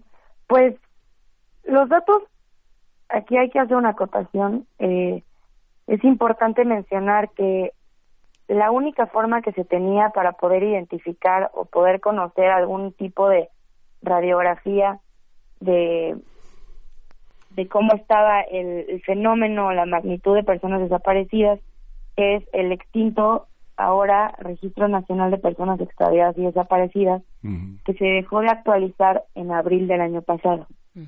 Eso significa que llevamos un poco más de un año sin saber una cifra actualizada de personas desaparecidas eh, de forma, digamos, eh, con una temporalidad específica. eh, los datos que citó el 17 de mayo, si no me equivoco, la, la jefa de gobierno, eh, Claudia Sheinbaum, es de 792 personas desaparecidas en la Ciudad de México. Eh, misma que haciendo nosotras una revisión desde Data Cívica, eh, coincide con la última actualización del Registro Nacional de Personas Extraviadas y Desaparecidas que se dio en abril del 2018, que son 745 personas en el foro común y 54 en el foro federal. Eh, un poco, son dos, dos personas más eh, de las cuales ella habla. Eh, y en, en eso significa, digamos, en el registro nacional están separados por foro federal y foro común, aunque el grueso de las personas están en foro común. Sí. Esto, recordemos, es antes de la ley de que decía desaparición forzada y desaparición por particulares exactamente qué significa. eh, porque de acuerdo con eh, la propia, la misma eh, definición de desaparición por, forzada, estos tendrían que estar consignados como eh, delitos del foro federal. Eh, los delitos del foro federal rápidamente son aquellos, por ejemplo, que se consignan como eh, como tales eh, que la, que la federación atrae.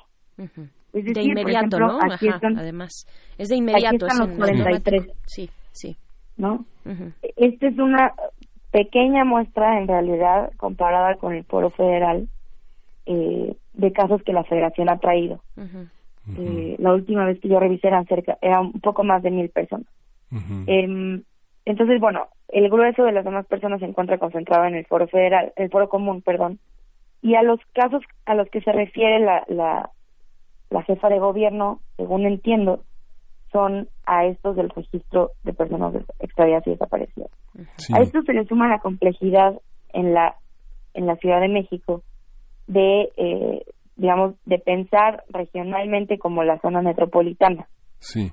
Eh, el caso del Estado de México es digamos mucho más dramático que el de la Ciudad de México eh, y eh, digamos es algo que, que, que no se ha abordado explícitamente en las conferencias de prensa que, que, la jefa de gobierno ha, platicado, pero yo entiendo que, que la, digamos, la idea de una comisión local es que sí funcione en coordinación con las comisiones locales, eh, digamos, de sus alrededores, ¿no? De la región. Desafortunadamente, ahora, hasta la fecha, tenemos eh, solamente eh, 24 comisiones de búsqueda instaladas en el país, eh, pero solamente 18 de ellas con titular. Eh, entonces, bueno, ahí hay todavía un trabajo que hacer. Y, y digo, solamente hablo de estos números porque son, digamos, la única, eh, la última radiografía que teníamos, pero sí creo que vale la pena hacer una acotación de que este registro, si bien se dejó de actualizar, este era un registro que se actualizaba cada tercer mes. Eh, eso ese era un registro que se actualizaba cada tercer mes por la Fiscalía, eh, bueno, la antes Procuraduría General de la República, ¿no? y, eso significa que esos 792 eh, casos que de los que habla la jefa de gobierno eran 792 casos activos. Es decir, no hablamos de un número histórico de personas desaparecidas si estamos hablando del registro, refiriéndonos al Registro Nacional de Personas Extraviadas y Desaparecidas. Porque cada tercer mes que hacían una actualización, aquellas personas que habían sido encontradas con o sin vida salían del registro. Entonces no había forma de saber, hasta la fecha no hay forma de saber una cifra de personas que han desaparecido en el país a este número que, que, tanto se refieren de los 40 mil que anunció el, el comisionado Roberto Cabrera, el comisionado anterior a la comisionada Carla Quintana, ese número es tan solo una cifra de casos activos, es decir, de personas cuyo paradero seguimos desconociendo. No es un número de personas que han desaparecido en el país. Y esto es importante recalcarlo, porque solamente nos da una, una, digamos, una pista más de la magnitud del fenómeno tan grande que tenemos en este país. y es que se visualiza, se visualiza con esta comisión, pero hay muchos datos que se han ido trenzando, por ejemplo, la, desde, la, desde la argumentación que se hizo en 2013 de la encuesta nacional de victimización y percepción sobre la seguridad pública que arrojaba que el 98.3% de los crímenes estuvieron libres de juicio. Toda esta visión que hizo el Observatorio Ciudadano Nacional del Feminicidio, en el que establecía cómo había un corredor en el Estado de México y el Distrito Federal o la Ciudad de México, que establecía personas que tenían un domicilio ubicado y una familia que las buscaba en Ecatepec o en Tecámac, pero rentaban una habitación en la, en, en, la Ciudad de México y que las hacía también habitantes de la Ciudad de México. Nosotros en el primer movimiento tuvimos oportunidad de, de hablar del libro, de este triste libro de La Fosa del Agua que publicó en 2008 el Lidiet Carrión, este, que representaba seis años de investigación sobre un tema en el Río de los Remedios, donde este, se encontraron más de 300 cadáveres en, en este, y que muchos de ellos pertenecían a mujeres. Esta parte, los registros de Locatel, los registros de la alerta Amber, pertenecen como a todo este universo que no está totalmente focalizado, desglosado, clasificado, colocado en el marco de esta ley, ¿no? Sí, bueno, pues una parte de la ley indica que, que el registro, digamos, o, la búsqueda de las comisiones locales y la Comisión Nacional tendrá que darse en coordinación con todos estos programas, ¿no? En la Ciudad de México eh, yo imagino que tendrá que haber una coordinación y, y, también creo que la jefa de gobierno lo anunció con el 911, con la alerta Amber, por ejemplo, con el, el programa de Has visto A. Hay muchos esfuerzos, digamos, eh, de búsqueda de alguna forma o de o de anuncios de personas que cuyo paradero desconocemos que están desarticulados. Eh, un poco la idea de la comisión de las comisiones locales es que puedan puedan eh, hacer búsquedas en coordinación con estas eh, digamos esfuerzos que, que están desarticulados como una comisión articuladora no eh, ahora ahí también hay muchos retos eh, digamos políticos que, que generar en el sentido de alianzas eh, con las fiscalías locales, con también hospitales y registros hospitalarios, con eh, registros carcelarios, eh, con registros de personas eh, asesinadas o eh, registros también, digamos, hay muchos cruces que se tienen que hacer para poder articular una búsqueda eh, pues efectiva. En ese sentido, creo que ahí digamos, uno de los retos es generar todas estas alianzas eh, que son al final alianzas políticas. Eh, y, y, a mí me parece muy bien que la jefa de gobierno esté, digamos, de alguna forma encabezando ese esfuerzo, porque es un esfuerzo que tiene que ser articulador desde, desde este tipo de alianzas, ¿no? Eh, en realidad las comisiones locales eh, son una nueva entidad que no tienen facultades, digamos, tienen facultades para pedir a las fiscalías locales información, eh, pero sí creo que es bien importante que aquí los gobernadores, y en el caso de la Ciudad de México, la jefa de gobierno, eh, formen parte, digamos, de este esfuerzo articulador para que las búsquedas puedan ser mucho más efectivas eh, y pueda haber realmente eh, búsqueda en vida, ¿no? Que digamos otro de los problemas más importantes a los que nos enfrentamos ahora eh, también digamos a los que se enfrenta la Comisión Nacional de Búsqueda pero principalmente la Fiscalía General de la República y las fiscalías a nivel local es una crisis enorme forense no tenemos eh, una crisis enorme en términos de identificación de las personas eh, y digamos esto al final del día es eh, una tortura para familiares que, que tienen indicios las fiscalías de que hay cuerpos o restos que podrían pertenecer a, a, sus familiares, pero que tienen realmente pocas capacidades y pocas posibilidades para identificar eh, a estas personas y para dar, digamos, un cierre, eh, por más trágico que sea, a, la búsqueda de los familiares. Por supuesto, una eh, certeza es lo que, lo que se está también pidiendo y exigiendo justicia cuando es el caso.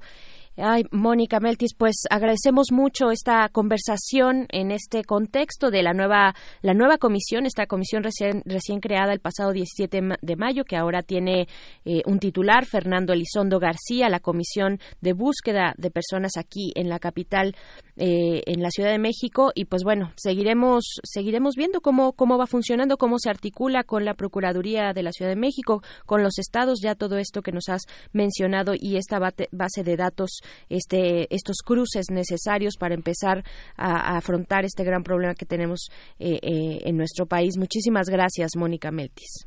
Claro que sí, muchísimas gracias. Buen día. Hasta pronto, Mónica Meltis, directora de Data Cívica. Vamos a escuchar algo de música. Son las 8 con 35 minutos de la mañana. Esto es de Los Atemperados. La canción es Samba Lando.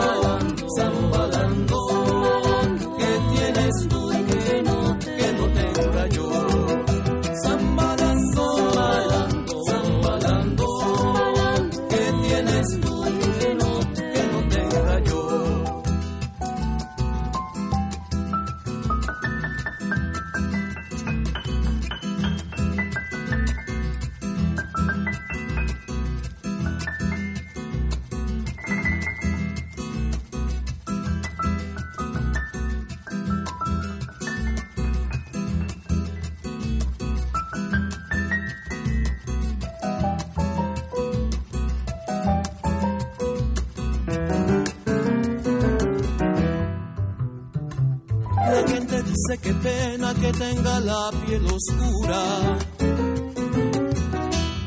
La gente dice que pena que tenga la piel oscura. Como si fuera basura que se arroja al pavimento. No saben que el descontento entre mi raza madura.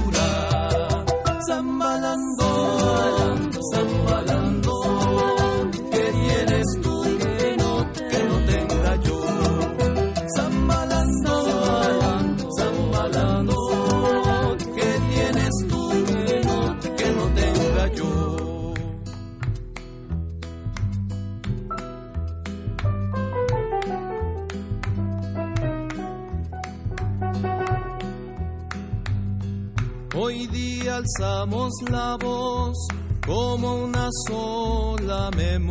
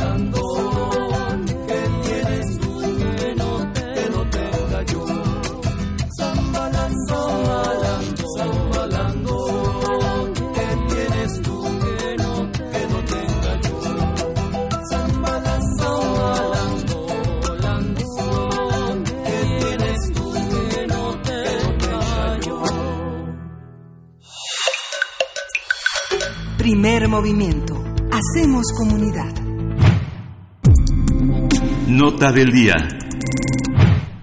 En Oaxaca, ocho mazatecos permanecen en prisión tras ser acusados por Elisa Cepeda Lagunas, presidente de la Comisión de Administración y Procuración de Justicia del Congreso de esa entidad, por tentativa de homicidio durante un enfrentamiento ocurrido en diciembre de 2014.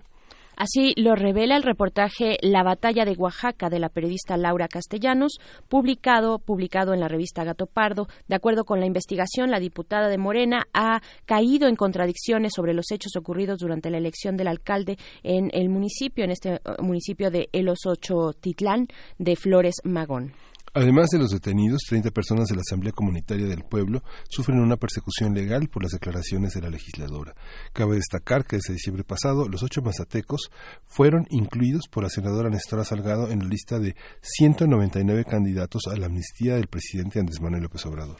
A partir del, reportaje realizado por Laura Castellano sobre lo sucedido en los Xochitlán, nos eh, pues estaremos conversando la forma en que se ha abusado de las políticas públicas hablaremos sobre el tema su representatividad y las oportunidades de revertir estos casos. Para ello nos acompaña precisamente Laura Castellanos periodista independiente enfocada en movimientos de subversión en México.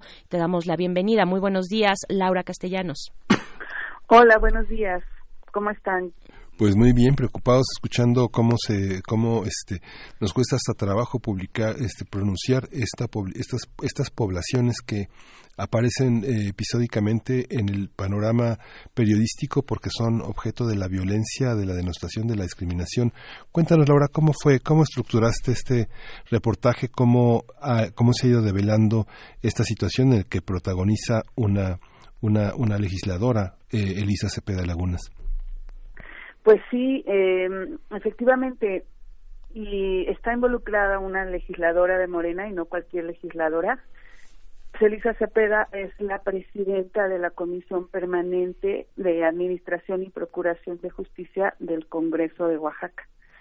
Entonces, eh, mira, pues este reportaje es un largo reportaje que publico en Gato Pardo que me tomó aproximadamente como cuatro meses de investigación fui a la Sierra Mazateca con el fotógrafo Heriberto Paredes y pues eh, yo supe esta historia a partir de, de, un amigo eh, y al ir investigando y constatando los hechos eh, y aunque el foco del reportaje de Gato Pardo la batalla de Oaxaca que sale en esta edición de junio no es específicamente el caso jurídico, sino hay dos, dos hechos eh, que tienen un contexto histórico muy importante.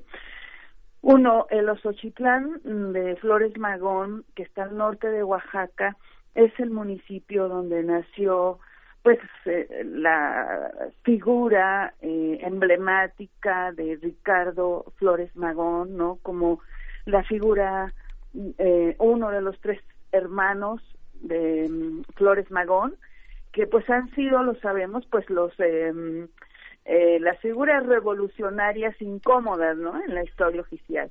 Entonces, pues Ricardo nació en el Osochitlán, y digamos que hay una, eh, yo lo recojo esto en el, en el reportaje, pues una presencia un tanto mítica, eh, simbólica de flores de la lucha magonista en el municipio.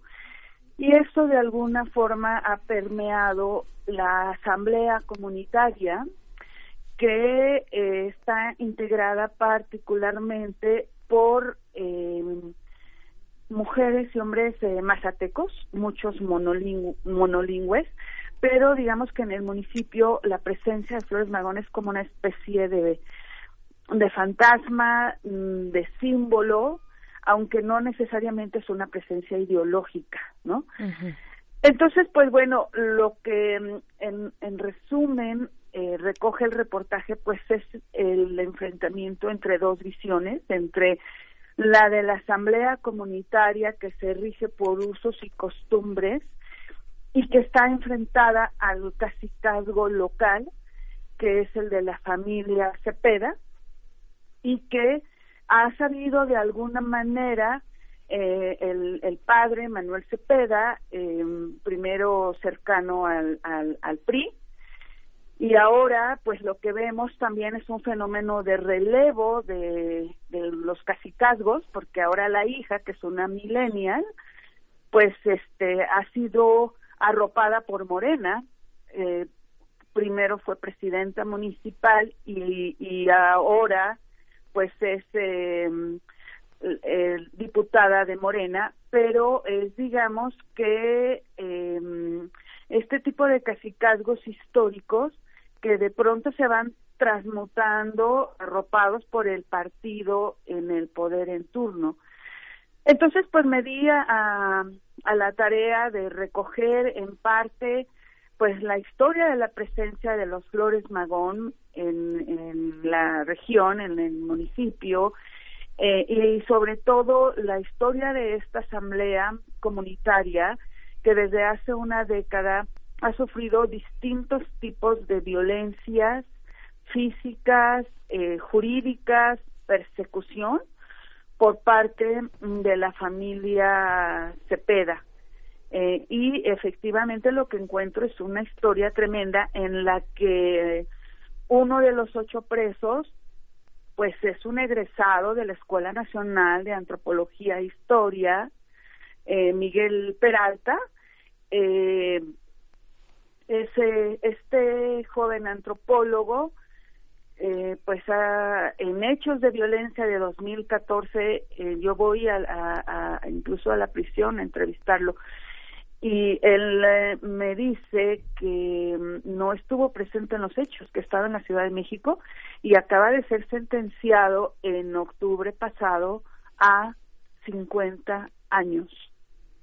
Entonces, son hechos eh, muy graves. Yo, a la par del que narro todo el contexto y mm, la manera en la que están viviendo estas personas, algunas en la clandestinidad, otras perseguidas, eh, estuvo acompañada este mm, este reportaje por una nota dura, como decimos periodísticamente, que difundí en el portal de Aristegui Noticias, donde me enfoco más particularmente a, la, a algunas de las contradicciones de la diputada de Morena, Elisa Cepeda, eh, que hizo en declaraciones contra estos ocho presos indígenas, y así se llama, diputada, así se llama la nota, digamos, por si eh, la audiencia tiene interés en leerla, diputada de Morena se contradice en declaraciones contra ocho presos indígenas. Entonces, pues sí, efectivamente es una situación muy preocupante por la que hay casos de desplazamientos forzados, por las que otras personas han estado presas y, y según el abogado eh, Daniel Sosa han sido liberadas eh, ocho de ellas porque no hubo fundamento jurídico para eh, que estuvieran presas, eh, pero hay 14 órdenes de aprehensión derivadas de las acusaciones de, de la diputada. Eh, Laura Castellanos, ¿quiénes han, eh, bueno, nos, nos, presentas un panorama muy eh, eh, complejo, complicado. Eh, nos hablas de pues eh, una especie de presos políticos, también personas que podrían estar en la cárcel de manera injustificada. ¿A cargo de quién está esta investigación? ¿Cómo ha sido este seguimiento? Toda esta cuestión de, de las pruebas, de, de, la carga de prueba, este tema que finalmente pues repara y recae en, en, en tener presos, como el caso que nos comentas del estudiante que, que acaba de ser sentenciado recientemente. Sí, pues mira, eh, los hechos recaen en el juzgado de Huautla, en Oaxaca.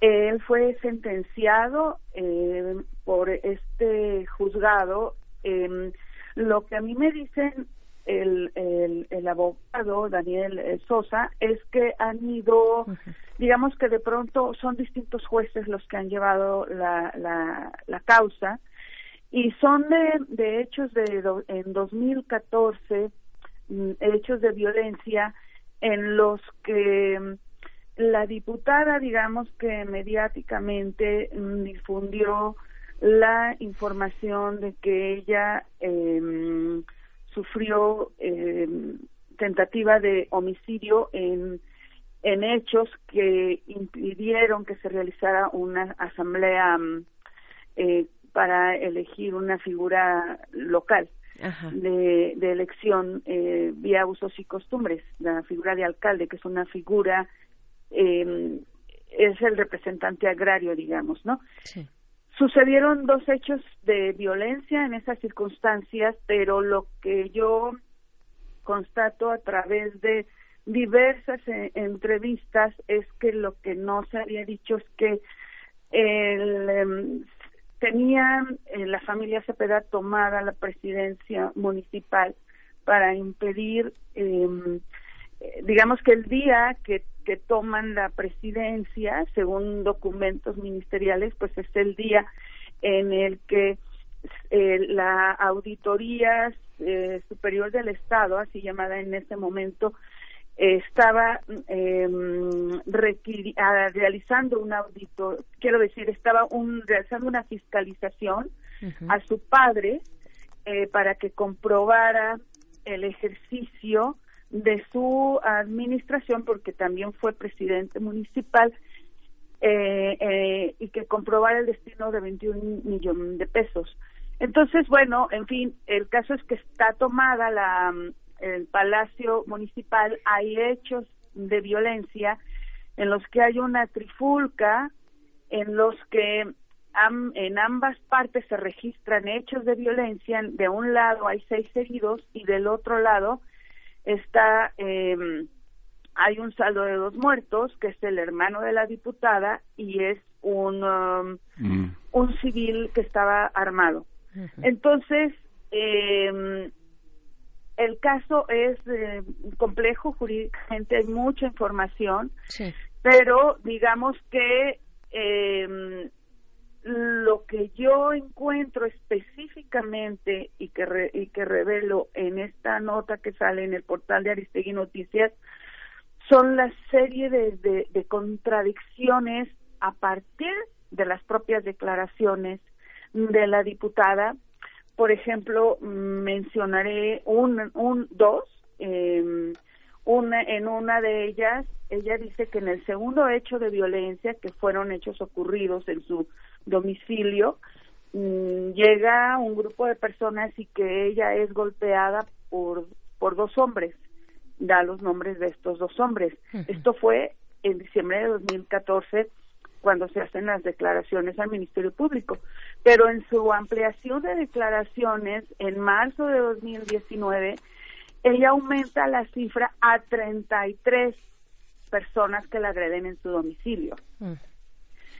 Y eh, otro de los hechos que yo encuentro, constato, es que el, su padre declara que ve como un grupo de personas en su domicilio la golpea a ella y a su esposa eh, con un palo en la mano.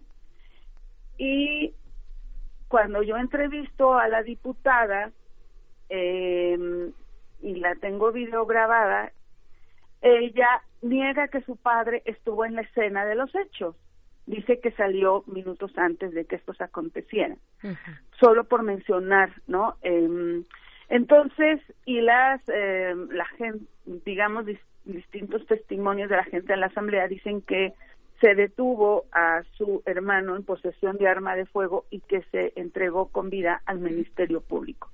Entonces, hay una serie de contradicciones, pero particularmente yo, digamos, que retomé las que exponen a, a la diputada, a la presidenta de la Comisión de Procuración de Justicia del Congreso de Oaxaca y por la que hay en este momento ocho presos, entre ellos un eh, este Miguel Peralta, egresado de la Escuela Nacional de Antropología e Historia, que como mencioné hace rato, ha sido sentenciado a 50 años de prisión y que él, él dice que esos, esos días estaba aquí en la capital porque lo habían mandado del municipio a comprar juguetes para la, el día de, para la Navidad, ¿no?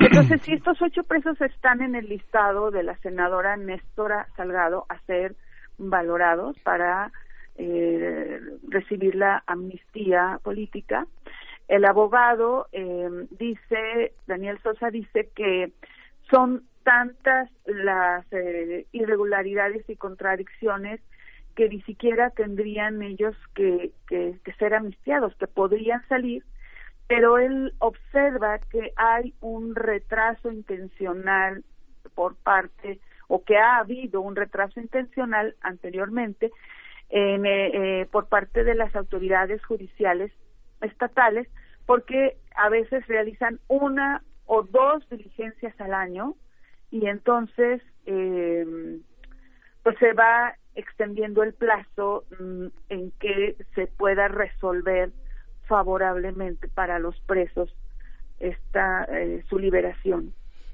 Claro, Laura eh, Castellanos, en los dos minutitos que tenemos de conversación contigo, eh, dinos por favor, bueno, ¿qué, ¿qué, podemos esperar? ¿Qué podemos, a qué debemos estar eh, atentos, atentas? Y finalmente, ¿cómo, ¿cómo es, y si puedes describirnos brevemente, pues la vida que, eh, cómo se pulsa y se vive eh, en este municipio de Los Ochitlán eh, frente a este conflicto de la asamblea comunitaria con este casicazgo familiar que nos, que nos comentas de la familia Cepeda?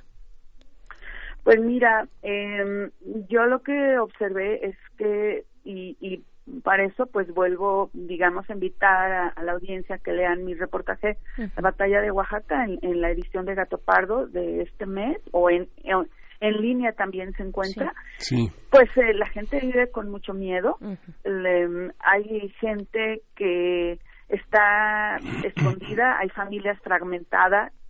Eh, y pues eh, ellos están apelando a que ahora con el cambio de, de, gobierno federal y estatal y que también hubo un cambio en las autoridades judiciales, pues que puedan ser eh, agilizado eh, su caso. Entonces, eh, pues la situación ahorita es, digamos que de incertidumbre, pero mm, de alguna manera también eh, las autoridades judiciales eh, por la no responsabilidad de, mm, los hechos estas eh, digamos que de estos ocho en estos ocho presos uno de los delitos fueron dos a, a cuatro de ellos les fueron quitados uno de los delitos o de homicidio o de tentativa de homicidio re, en, en el mes de marzo. Uh -huh. Entonces, pues simplemente es de que la, la, eh, la, moneda esté en el aire, digamos, sí. es responsabilidad de la autoridad judicial, eh, pero al mismo tiempo la familia también, la abogada Argelia Betanzos dice que, bueno, lo que les surge es que ellos salgan libres primeramente y que ya valorarán en un segundo momento si proceden judicialmente en contra de esta legisladora que, por cierto, en este momento ha perdido sus derechos eh, como militante de Morena, junto con otros 15 eh, diputados, eh, porque eh, fueron señalados por fabricar firmas eh, para eh, imponer, digamos, a la actual presidenta de la bancada de Morena en el Congreso uh -huh. de Oaxaca. Entonces ahora en este momento no tienen, digamos que, sus derechos eh, partidistas, ¿no? Claro, sí. claro. Laura, perdón. Tenemos que durante tenemos, seis meses. Sí, tenemos que despedirnos, Laura. Este está eh, castellanos mx arroba castellanos mx arroba, castell, arroba gatopardo este com com, no, gartopardo.com este este reportaje y bueno lo vamos a seguir. Uh -huh. es verdaderamente extraordinario. Tú les preguntas tienen miedo ellas dicen lo vamos perdiendo. Te agradecemos muchísimo esta conversación y bueno estamos en contacto Laura. Gracias como siempre y un abrazo a los dos Gracias. Muchísimas gracias, Laura Castellanos. La batalla de Oaxaca, gatopardo.com. Ahí pueden encontrar esta crónica de un enfrentamiento que divide a una región. Y bueno, nos vamos ya al corte de la hora. Son las nueve de la mañana, Miguel Ángel. Regresamos, eh, seguimos aquí en Primer Movimiento. Adiós, Morelia. Adiós, nos escuchamos mañana. Síguenos en redes sociales. Encuéntranos en Facebook como Primer Movimiento y en Twitter como arroba PMovimiento. Hagamos comunidad.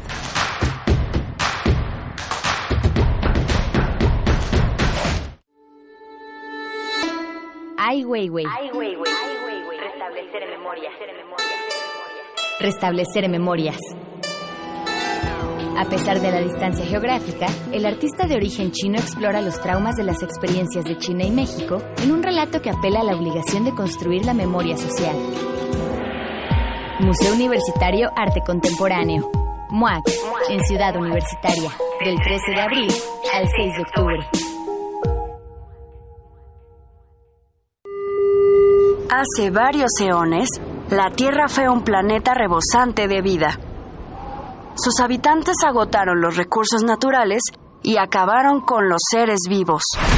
No permitamos que el futuro nos recuerde como una tragedia griega. En nuestras manos están las acciones para cambiar el rumbo. Aprendamos juntos cómo salvar nuestro planeta en Habitare, Agenda Ambiental Inaplazable. Un programa del Instituto de Ecología de la UNAM y Radio UNAM. Todos los martes a las 15.30 horas por el 96.1 de FM y su retransmisión los domingos a las 18 horas por el 860 de AM. Radio UNAM, Experiencia Sonora.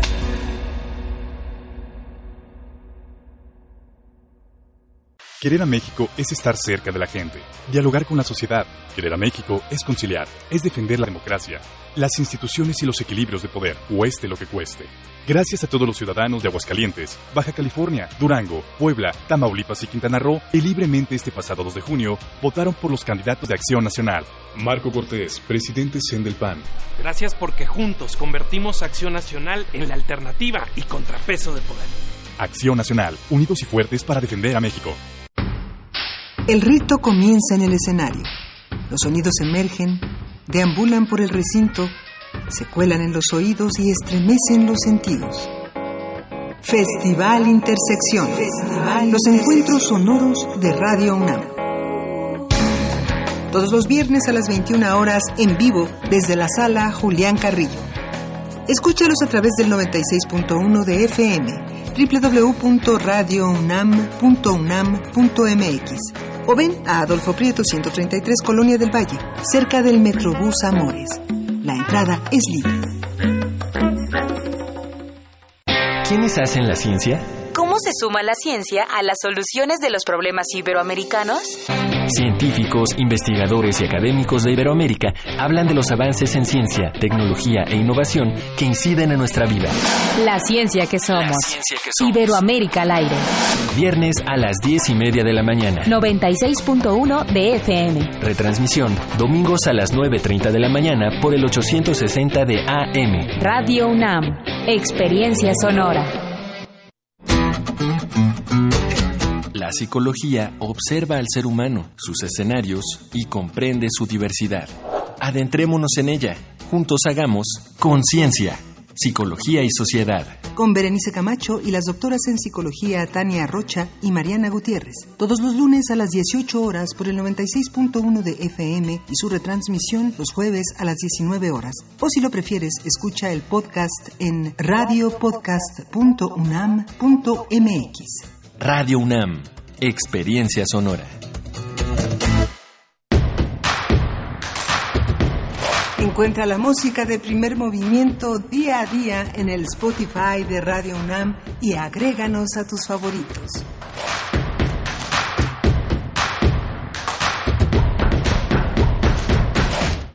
Son las 9 de la mañana con 4 minutos en este que es un día miércoles 24-26 de junio. Seguimos en la cabina de primer movimiento. Miguel Ángel Quemain, buenos días, ¿cómo estás?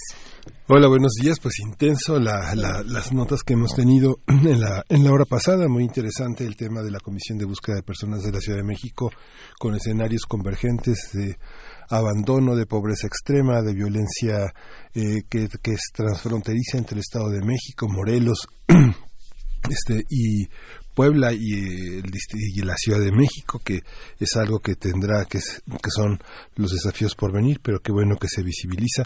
Tuvimos una conversación fascinante con, con Laura Castellanos, que hizo un trabajo sobre lo que ocurre en el Ojochistlán, este municipio de, de el, el, el Ojochistlán de Flores Magón, en el corazón de la Sierra Mazateca, un reportaje que comenta Laura Castellanos le llevó cuatro meses de trabajo solo. El periodismo de largo aliento puede invertir eh, cuatro meses en hacer un recuento tan pormenorizado de las relaciones de poder, del mundo jurídico, del mundo cultural, antropológico, de, eh, de un municipio en el que gran parte de las entrevistas fueron realizadas gracias a la colaboración de muchas personas que son bilingües en, en este corazón de la Sierra Mazateca que pueden traducirle a la reportera eh, esta experiencia de miedo, esta experiencia de enorme tristeza, todo este horizonte depresivo a, la manera indígena particular de unas raíces que expresan estas pérdidas y esta injusticia que lleva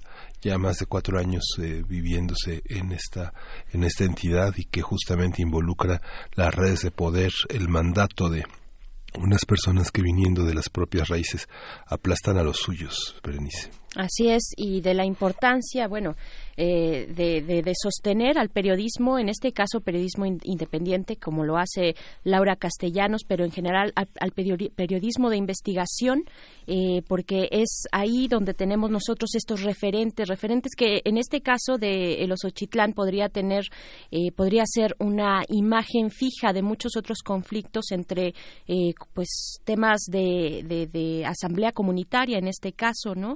De asambleas comunitarias frente a casicazgos locales ya de muchísimo tiempo también eh, estos conflictos, cómo se dirimen y cuál cuáles son los tipos de justicia que pueden alcanzar a resolver, a mediar este tipo de conflictos. Bueno, interesante lo que nos plantea Laura Castellanos. Tendremos en esta hora también una interesante conversación acerca de la cultura en nuestro país, la cultura como factor de desarrollo importante, interesante, en el comentario de Ernesto Piedras, quien es economista, especialista en temas culturales, eh, pues también autor de, varios libros, artículos, ensayos. En fin, eh, estaremos comentando con él sobre la cultura en nuestro país, la cultura como factor de desarrollo. Y pues bueno, eh, vamos cuando son las nueve con ocho minutos de la mañana, vamos con la poesía necesaria. Primer movimiento. Hacemos comunidad. Es hora de poesía necesaria. Y en la poesía del día de hoy vamos a escuchar el trabajo de Fadhil Al-Asawi, quien es un poeta iraquí con una trayectoria pues amplia trayectoria y un gran reconocimiento en el mundo árabe. Él nació en la ciudad de Kirkuk en 1940 ya, tiene eh, 79 años, 79 años, todavía está eh, con nosotros. Y bueno, el, el poema que vamos a escuchar se titula Finalmente todo salió bien. Y pues bueno, en la música, eh, la música hoy es un abrazo solidario a uno de los espacios del IMER que llegan a su fin con esta eh, adversidad que presenta ahora el Instituto Mexicano de la Radio. Llega a su fin eh, con el recorte presupuestal dentro de la barra de reactor que también pues ahora se reformula, se reformula, solamente habrá programación musical a lo largo de todo el día, se pues se, se diluyen, se eliminan estos espacios y el abrazo solidario a través de la música es para el espacio de Regevolución, así que eh, lo que vamos a escuchar es algo de reggae, es en realidad un cover a Karma Police de Radiohead en la voz de Citizen Cope All Stars. Así es que vamos con esto que es Finalmente todo salió bien de Fadhil Alasawi. Finalmente todo salió bien. ¿Qué cosas esperamos? Finalmente todo salió bien. La luna desapareció repentinamente y los amantes regresaron al hogar. También finalizaron todas las guerras y llevamos los cadáveres al cementerio. Las manos manchadas de sangre fueron lavadas en el río. Las nubes que oscurecieron el firmamento fueron arrastradas por los vientos. Mientras nos congelábamos en la parada de buses, nuestro último, nuestra última voz no se detuvo pidiéndose, eh, perdiéndose veloz en la oscuridad. Entonces, lo único que podíamos hacer era caminar bajo la Vía Láctea. En la noche nunca confíes, nunca confíes en la noche. ¿Qué esperas en este lugar?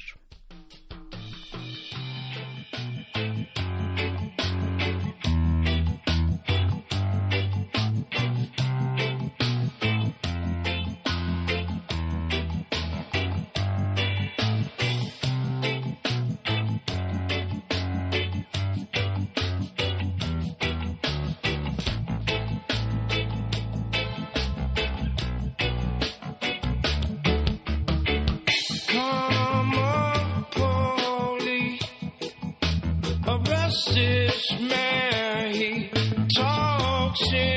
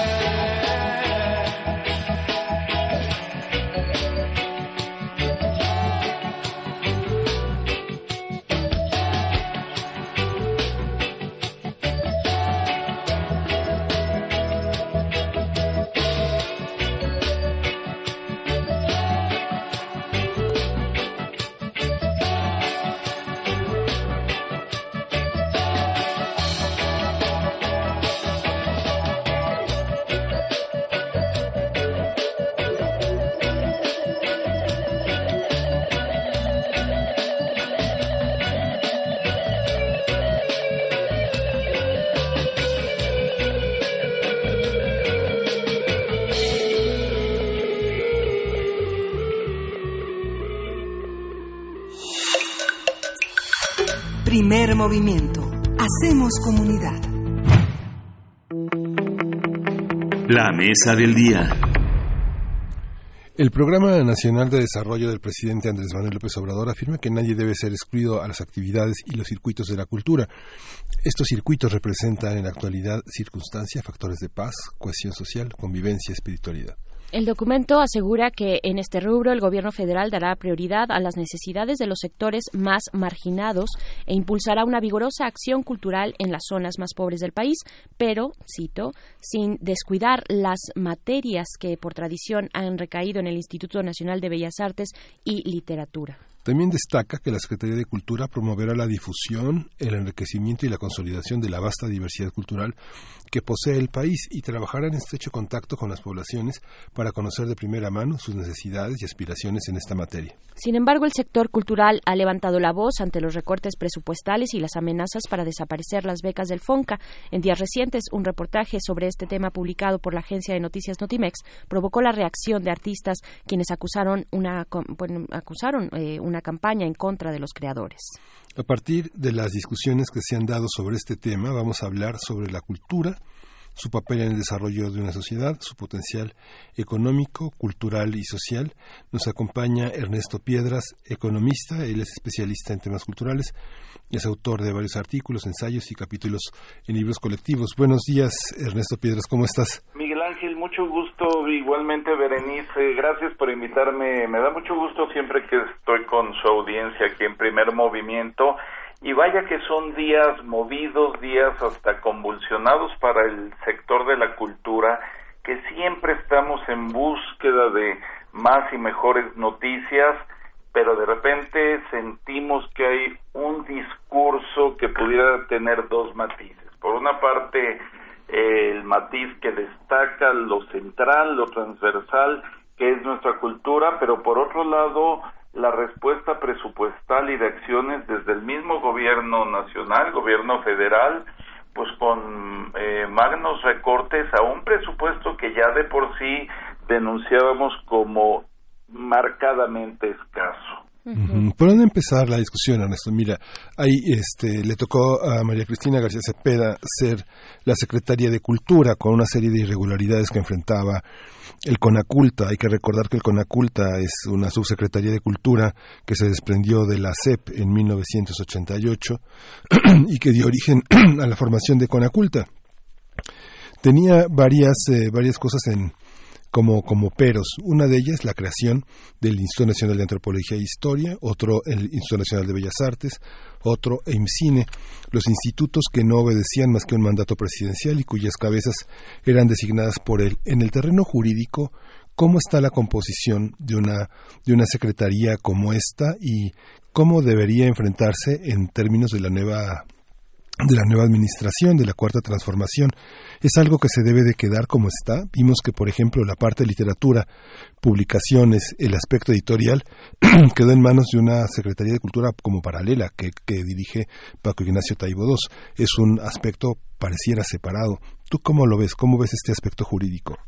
Mira, Miguel Ángel, de el primer paso que mencionas, esta mutación desde el Consejo Nacional para la Cultura y las Artes hacia la Secretaría, yo soy de los que abogué por él y aplaudí su concreción eh, con eh, la madurez, espero, suficiente, porque dije, a ver, cuando se crea la Secretaría no fue una solución a nada, fue un nuevo peldaño, porque el campo de la cultura y el arte estaba albergado dentro de una secretaría que es la de educación pública en cuyo nombre ni siquiera llevaba el vocablo cultura y claramente tenía más una vocación de pelear por presupuestos para aulas que para creadores, eh, para pizarrones que para espacios creativos, que yo no diría cuál deba ser más importante, ambos son centrales. Por eso ameritaba tener lugar este parto de una Secretaría de Estado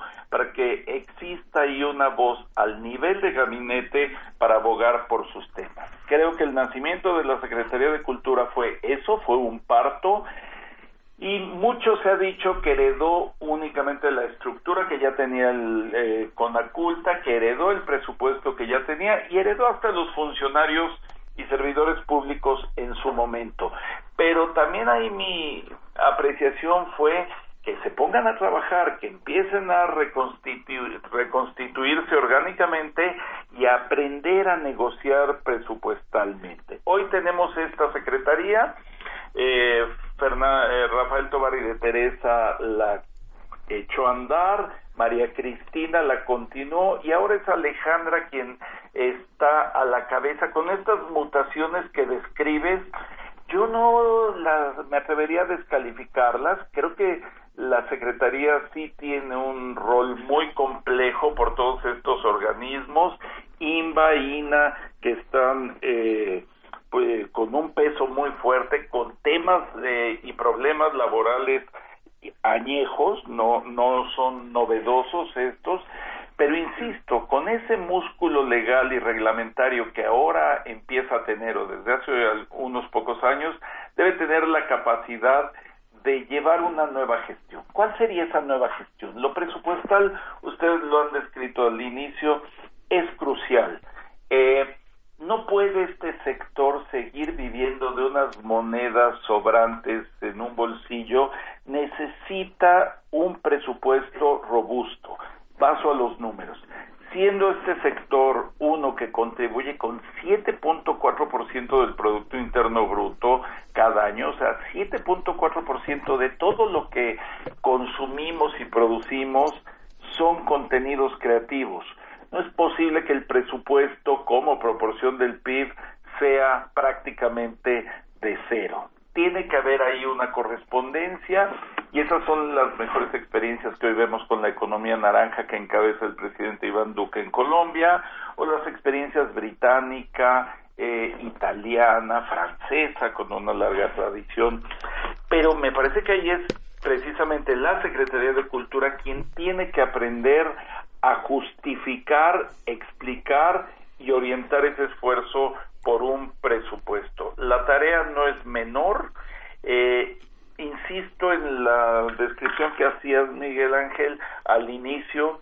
Hay un discurso oficial sobre lo transversal e importante que es la cultura, pero una evidencia empírica que nos deja ver que no le estamos correspondiendo en presupuesto, en esfuerzo y en el posicionamiento que requiere eh, nuestra cultura y nuestra creatividad.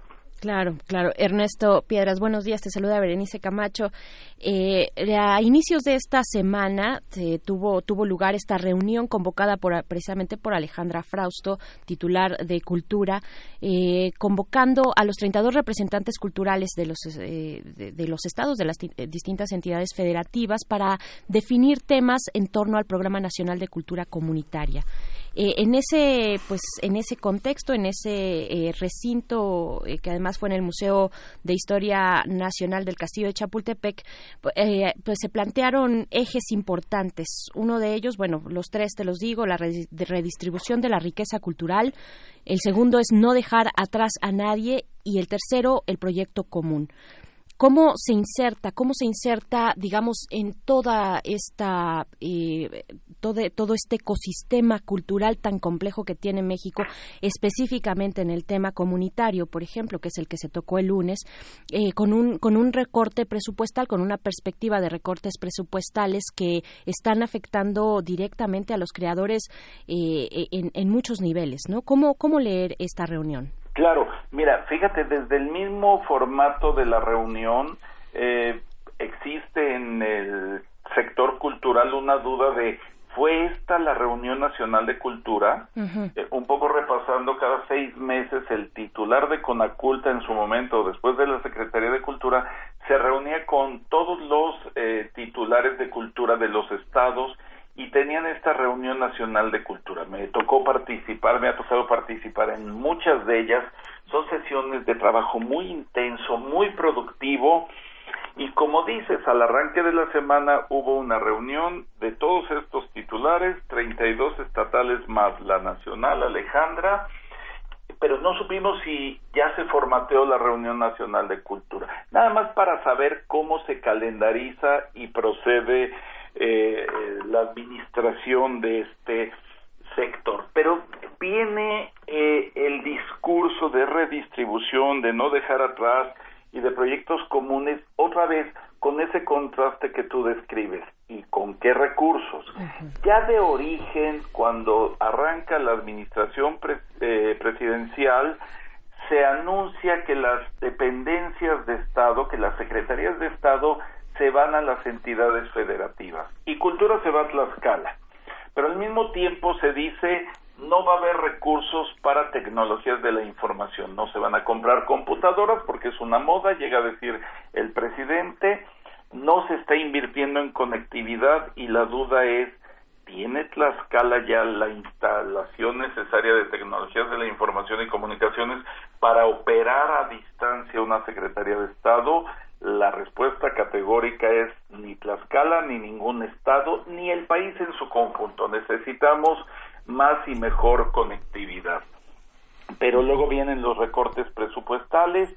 El tema de Fonca me parece que puede ser un tema muy de fondo.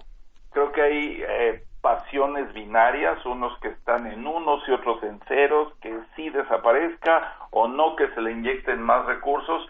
Creo que amerita reflexión del impacto que han tenido esos recursos, de los vicios que por momentos han incubado. Entonces, es, es buena la reflexión.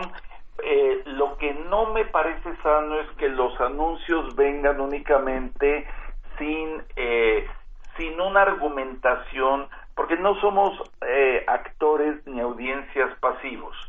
Este es un sector muy participativo que sí amerita un foro de reflexión o eh, comentar, explicar el, las razones de estas decisiones. Entonces, pues se enarbolan estos tres puntos principales, pero pero parece todavía una retórica bien intencionada más que una política cultural articulada, fondeada y con métricas objetivos y procesos bien definidos. Pero el tema, el tema, este, las reuniones de cultura, perdón, con los estados ha sido ya una vieja problemática. Las participaciones eh, estatales y federales dejaron de compartirse.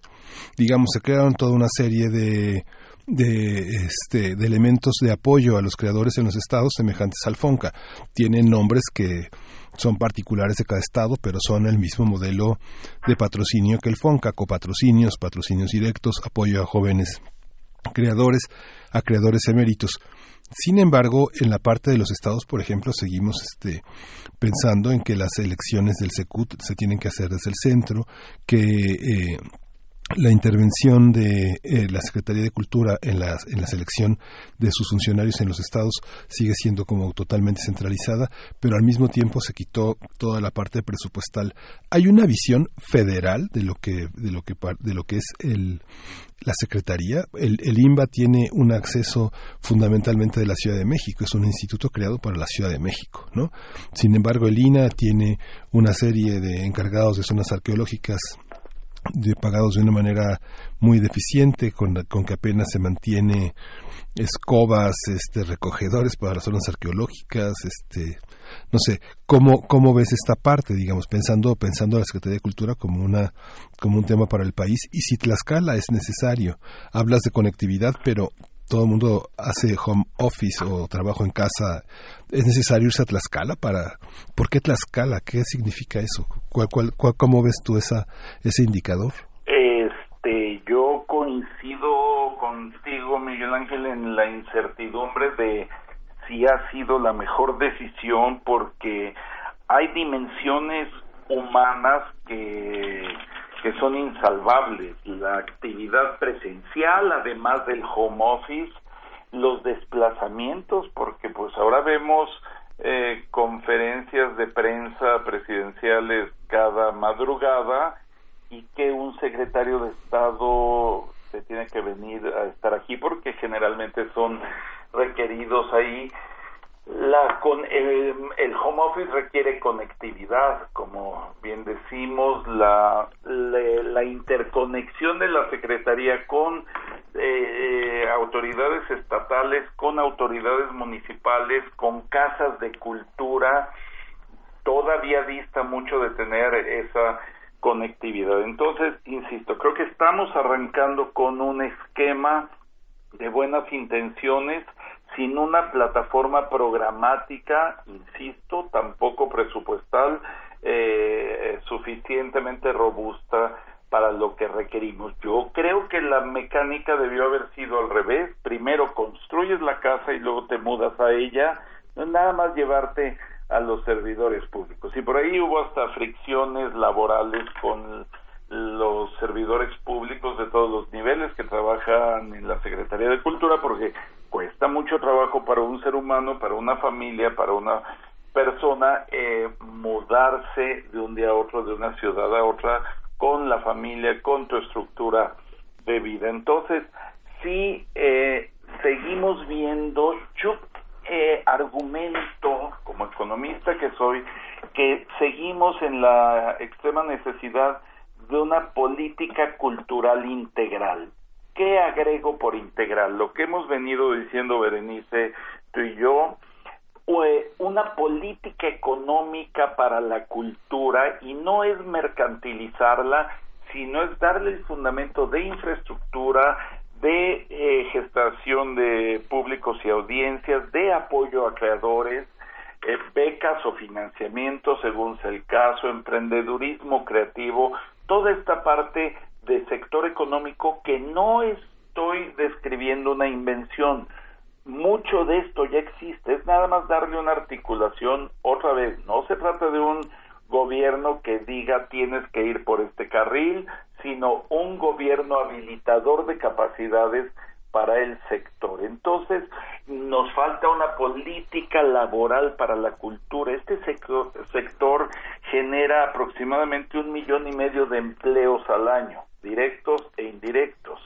Y cuando se habla de eh, la necesidad de generar más empleos, no se voltea a ver a la cultura. Tampoco cuando se habla de generar más divisas, y este es un sector que históricamente ha sido generador de divisas. Le vendemos más al mundo que lo que le compramos. Por eso yo hablo de política cultural integral, que tenga la parte patrimonial, que tenga este nuevo marco legal por el que se está pugnando, nos falta y parece que está en gestación una ley de fomento a las industrias culturales y creativas.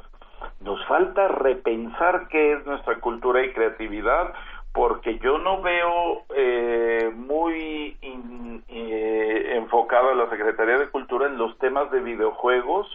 Y es un campo creativo que tiene guiones, que tiene personajes, que tiene música, que tiene plataformas tecnológicas.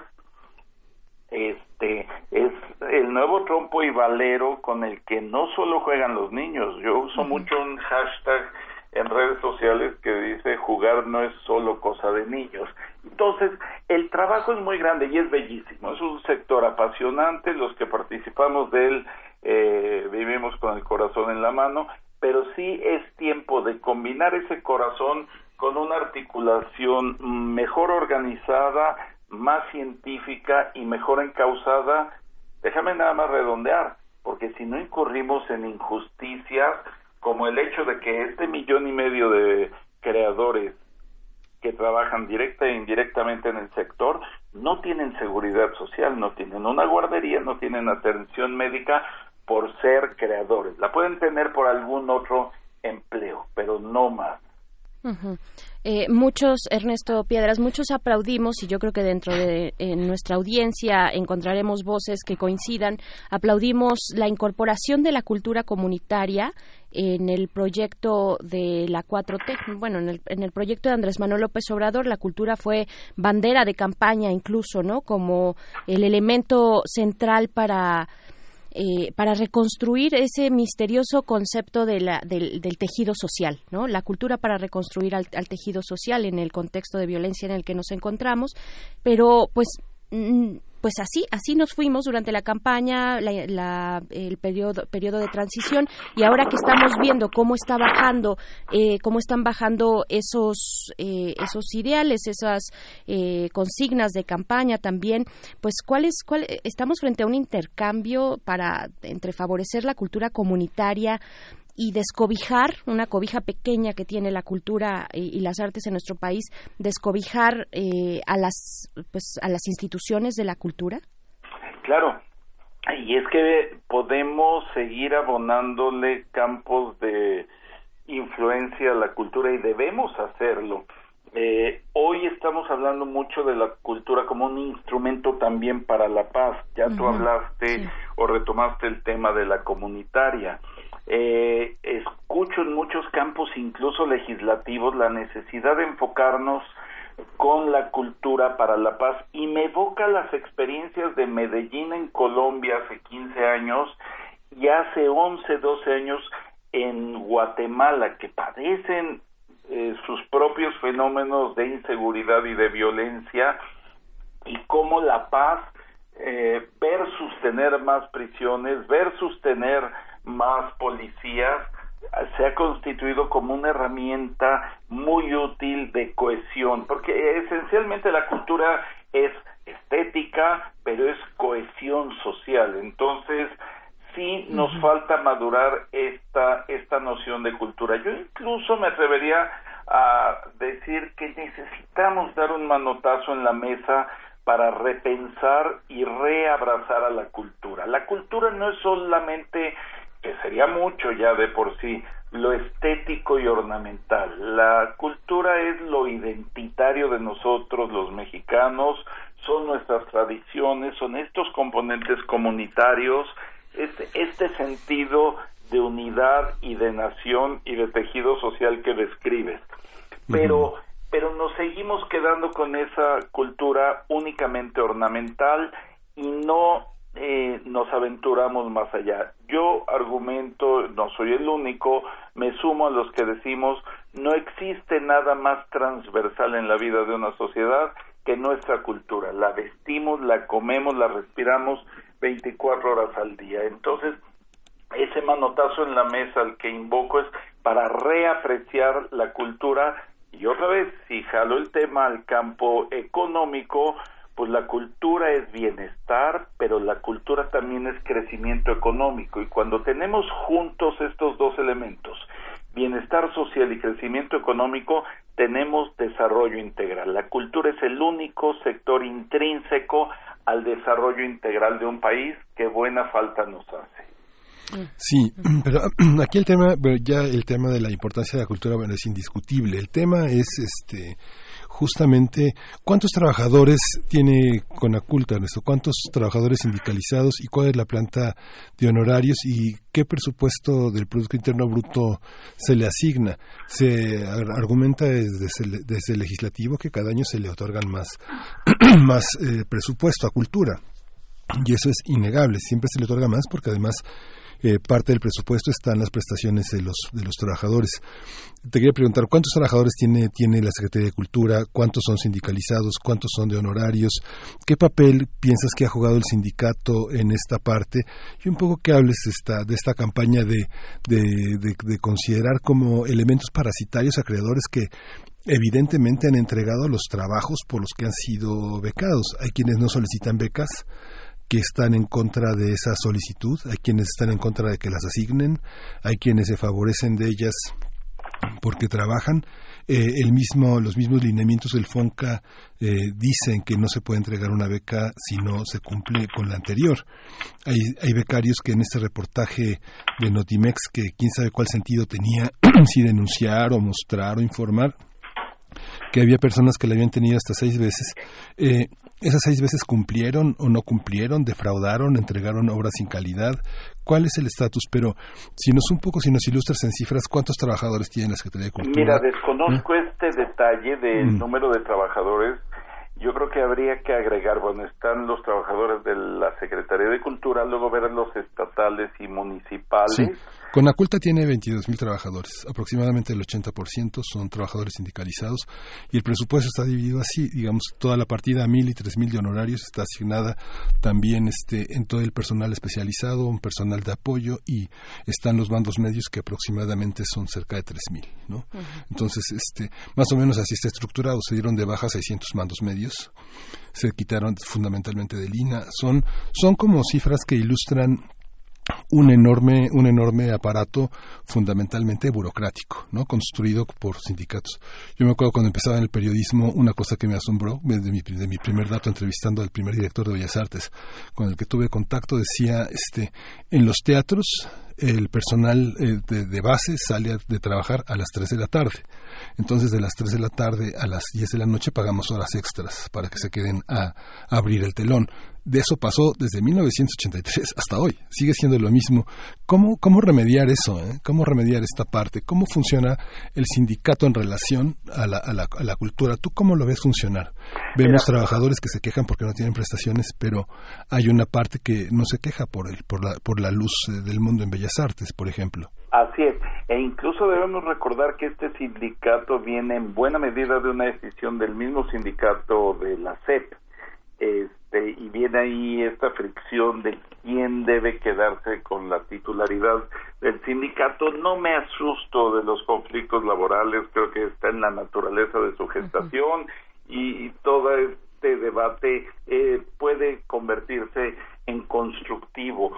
Yo lo que también preguntaría es, ¿es esta dimensión laboral, esta base laboral suficiente para el sector de cultura que tenemos? Y no estoy pensando en burocratizarlo, pero yo vuelvo al tema. Un sector que pesa tanto en nuestra vida nacional, en todas sus dimensiones, me parece que está muy reducido todavía en su magnitud operativa y presupuestal. No hay presupuestos, ni podría haberlo, seamos realistas, para toda la labor pendiente en patrimonio por desenterrar, por restaurar, por conservar, este, más los problemas acumulados. Sí veo un sindicato que eh, ha estado a la deriva, más bien de de las grandes decisiones, más el conflicto de sindicatos como los de Bellas Artes y el INA. Entonces, sí, sí es un sector con un tema laboral muy, muy complejo. Bellas Artes principalmente eh, acusa esta, esta problemática laboral. Pero entonces está la plataforma que venimos describiendo, tenemos la estructura laboral requerida, tenemos el diseño por todos estos recursos que se entregan. Yo no tengo duda, yo he visto salir de Fonca proyectos magníficos que han valido mucho más que cada centavo de lo que hayan recibido, pero también me ha tocado ver a la distancia recursos que no entiendo por qué han sido canalizados a proyectos, a personas, porque se generan dependencias, eh, dependencias de ese recurso como si fuera una obligatoriedad. Alguna vez un titular de Conaculta me decía, y el colmo es que si un día lo retiras, estos creadores que tienen acceso eh, generalizado a los medios vociferan y tirotean. Entonces, sí es un sector, eh, es un sector muy vocal, es un sector muy aguerrido, eso hay que celebrarlo, pero también eso hay que encauzarlo para una construcción ya de una política cultural del siglo XXI. Seguimos teniendo una política cultural en muy buena medida de Technicolor o más atrás, que sigue más en el acetato que en el streaming, que no dimensiona la banda ancha y, y todo esto aplica para estructuras laborales, estructuras presupuestales y toda la operación programática de la Secretaría. Por parte de las autoridades, pues de las autoridades de cultura, eh, de, la autoridad federal también, y en este caso ya muy particular de el gobierno de Andrés Manuel López Obrador, eh, se, podemos decir que la cultura se ha planteado como un factor de inversión de inversión en la sociedad. Eso, eh, eso está en la cabeza de quienes están diseñando las políticas públicas, quienes eh, ahora están pues viendo estos recortes presupuestales, quienes están planeando, digamos desde el día uno eh, en esta en esta 4T, quienes están proyectando la cultura que ha tenido un acento comunitario, al menos en el discurso. Yo insisto, esto esto está en la cabeza de, de, de esas personas. ¿Lo, ¿Lo podemos ver y rastrear?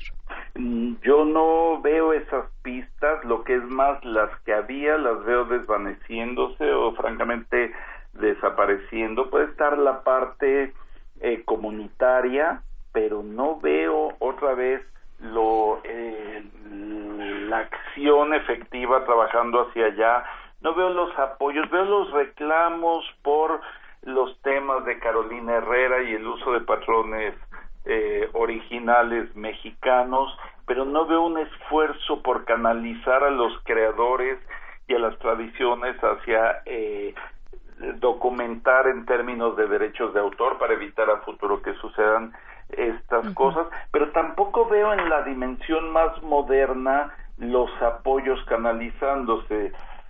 Tan infructuoso como haya sido, que fue bastante infructuoso el esfuerzo pasado de ProMéxico, pero venía teniendo desde hace algunos años una división para industrias creativas que lograban algunos eh, hubs y algunas promociones eh, de lo mexicano, de nuestra creatividad, y pues no solo desapareció, sino desapareció ProMéxico, Bancomex, pues ya no está. O sea, desde la esfera gubernamental económica, que es mucho la que me toca atender, ya no están estas ventanillas y estas plataformas de promoción. En lo comunitario lo que me preocuparía es que nos quedáramos con un nuevo formato de clientelismo cultural. Lo tuvimos en la década del 30 por el mexicanismo, 10 años antes por el nacionalismo, vinieron corrientes magníficas como el muralismo y toda esta construcción eh, de cultura y de nación, pero tenía una fuerte rienda política, un utilitarismo político. Si nos quedamos con el discurso sin el apoyo, es retórica. Si no tenemos eh, la articulación de una política integral, va a ser otra vez volver a utilizar clientelarmente a la cultura y a los que en el sector estamos. Claro, pues Ernesto Piedras, economista, especialista en temas culturales, sigamos conversando más adelante, por favor. Mil gracias por esta invitación a Primer Movimiento y les dejo un abrazo de media semana a todos y a la audiencia. Otro de vuelta. Gracias. Pues música, Bernice. Nos vamos con música. Música, eh, maestros. Eh, vamos a escuchar Los Orientales de Paramonga. La canción es Lobos al Escape.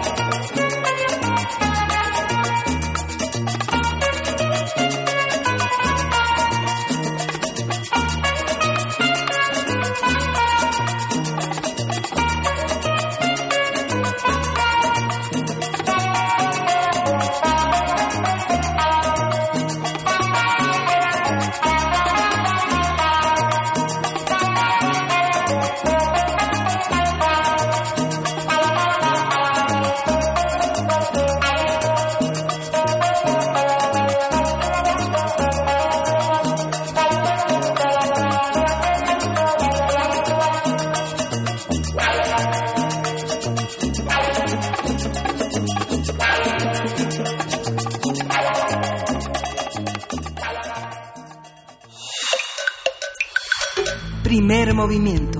Hacemos comunidad. Química entre nosotros. Química para todos. Y de esta manera le damos la bienvenida al doctor Plinio Sosa, académico de tiempo completo de la Facultad de Química, dedicado principalmente a la docencia y a la divulgación de la química, para hablarnos en esta ocasión de el vanadio, el elemento de las tres nacionalidades. Buen día, doctor Plinio Sosa. Buen día, Berenice. Por favor. Buen día, Miguel Ángel. Hola, Plinio, buenos días. Buenos días. Por favor, coméntanos, cuéntanos, ¿de qué se trata el elemento de las tres nacionalidades? Ah, pues mira, vamos a hablar del vanadio.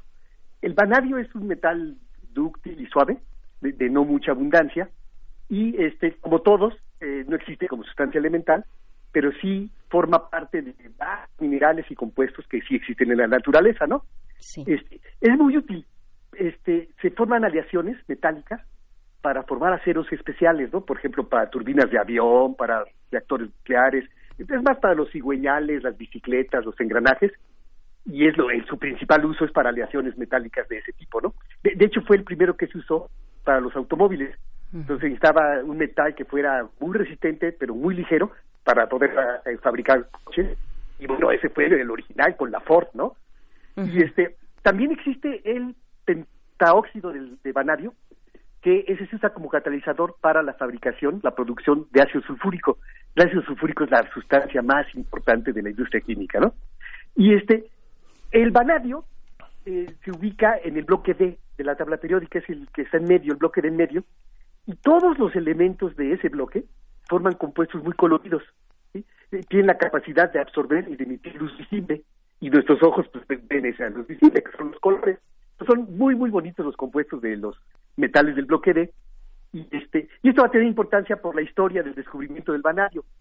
El vanadio se descubrió en dos ocasiones, dos veces se descubrió.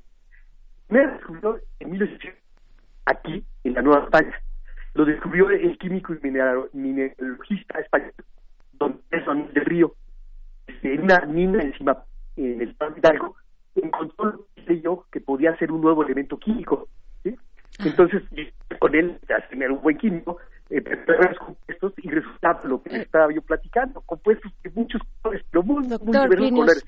Doctor Pino Sosa, estamos teniendo problemas de comunicación. Vamos a ah. reanudar, nuestra producción ya está ahí atenta para eh, poder reanudar esta conversación eh, con el doctor Pino Sosa a 150 años de la tabla periódica, este recuento fabuloso que nos ha hecho el favor de compartir con nuestra audiencia de primer movimiento cada semana los miércoles.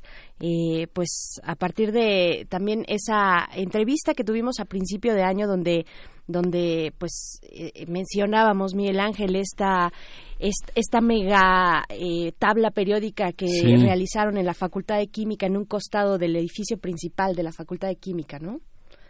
Interesante, creo que ya está ya está por ahí, doctor Plinio. Escuchamos, seguimos escuchando, por favor. Ya, estoy aquí. Sí, gracias, doctor. Por favor. Estaba platicando la historia de cómo se descubrió el vanadio se descubrió aquí en la Nueva España, este, en 1801, con don Andrés Manuel del Río. Él era un este, químico y mineralógo de, este, de, España, pero que vino aquí en México a trabajar, y encontró lo que él pensó que era un nuevo elemento. Este, vio que muchos sus compuestos tenían muchos colores diferentes, entonces le puso de nombre pancromio, que significa todos los colores.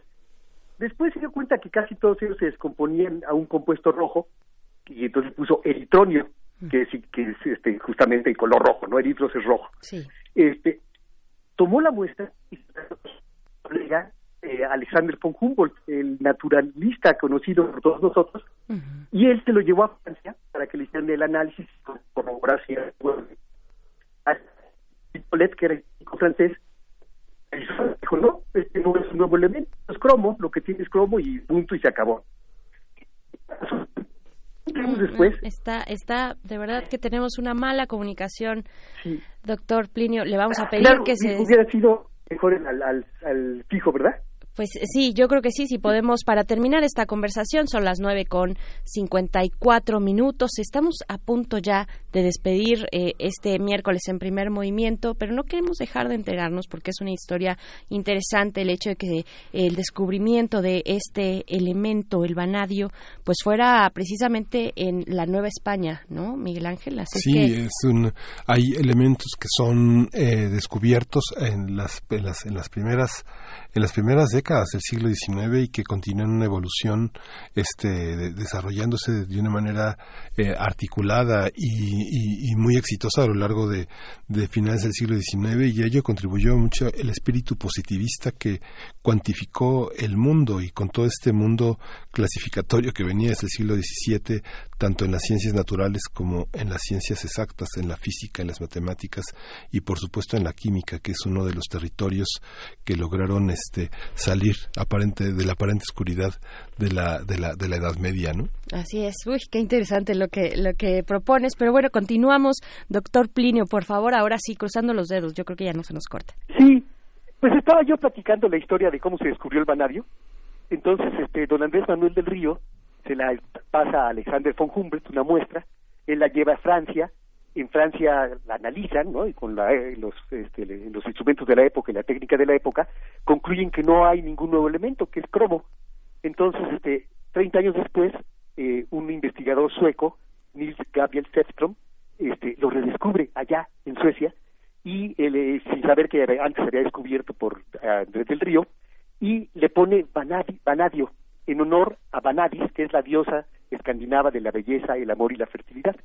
Este, luego, eh, una, un químico alemán, Waller, que es el que el primero que sintetizó una sustancia orgánica a partir de puras inorgánicas, la urea, él sí conocía el trabajo de, del río y él dijo, ah, eso que descubrió Sestrom es el mismo que ya había descubierto Andrés del Río. Y entonces ya desde entonces sabemos que, que el descubridor original pues fue Andrés Manuel del Río, hispano-mexicano aquí en, en, la Nueva España, ¿no? Entonces tiene tres nacionalidades, el vanadio porque es mexicano porque se descubrió aquí, ¿no? En la antigua Nueva España. Es español porque su primer descubridor tenía la nacionalidad española y es sueco porque su segundo descubridor es de Suecia. ¿sí? Entonces es la historia de este nuestro queridísimo vanadio, que es el único elemento descubierto por un mexicano o aquí en México. Sí, increíble. Y si no y si no lo han visto físicamente, pues vale la pena acercarse por lo menos a, a, Google y preguntarle, bueno, cómo es este elemento de verdad que es de una belleza impresionante y pues de ahí el nombre que nos comenta eh, doctor Plinio Sosa. Pues muchísimas gracias y nos encontramos el próximo miércoles. Sí, de acuerdo. Nos vemos el próximo miércoles. Hasta pronto. Hasta luego. Bueno, pues ya estamos eh, por, por despedirnos. Miguel Ángel, uff, qué, eh, cuántos temas, cuántos sí. temas todavía. Además, nos quedan por delante eh, uno esperando tal vez de pronto el descanso vacacional que antes se acostumbraba, bajaba un poco la actividad, pero ahora seguimos y seguimos y seguimos. Sí. ¿no? Hoy en media hora más se presenta la iniciativa de Morena para el Código penal único en el Senado y pues ahí la seguramente va a estar en las primeras planas de mañana todo el detalle sobre esta sobre este proyecto de iniciativa legislativa. Así es como adaptar también esta reforma que tuvimos a inicios de año, la reforma al artículo 19, uno de los temas que muy probablemente seguramente estarán eh, en esta discusión, cómo bajarlo ya eh, a la realidad, pues bueno, estaremos eh, expectantes y observando por supuesto para tener con ustedes toda la información el día de mañana durante esta semana también acerca de este tema. Eh, pues muchas gracias Miguel Ángel, gracias a la producción de este programa y a ustedes por eh, acompañarnos, por dejarnos acompañarles en este miércoles. Nos encontramos el día de mañana a las 7 de la mañana. Por el momento nos vamos a ir con música. Lo que ya estábamos es escuchando es de Le Tigre, TKO, TKO es la canción que estamos escuchando en estos momentos y pues con esto nos vamos. Nos vamos. Esto fue primer movimiento. El mundo desde la universidad.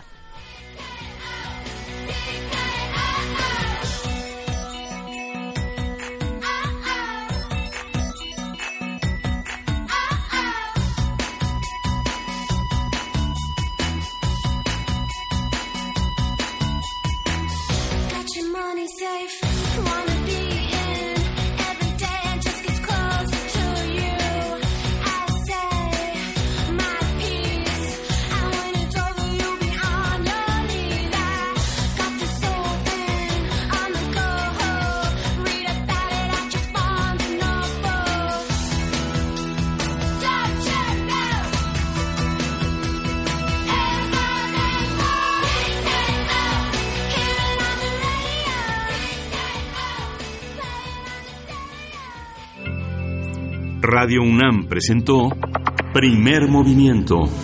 El mundo desde la universidad.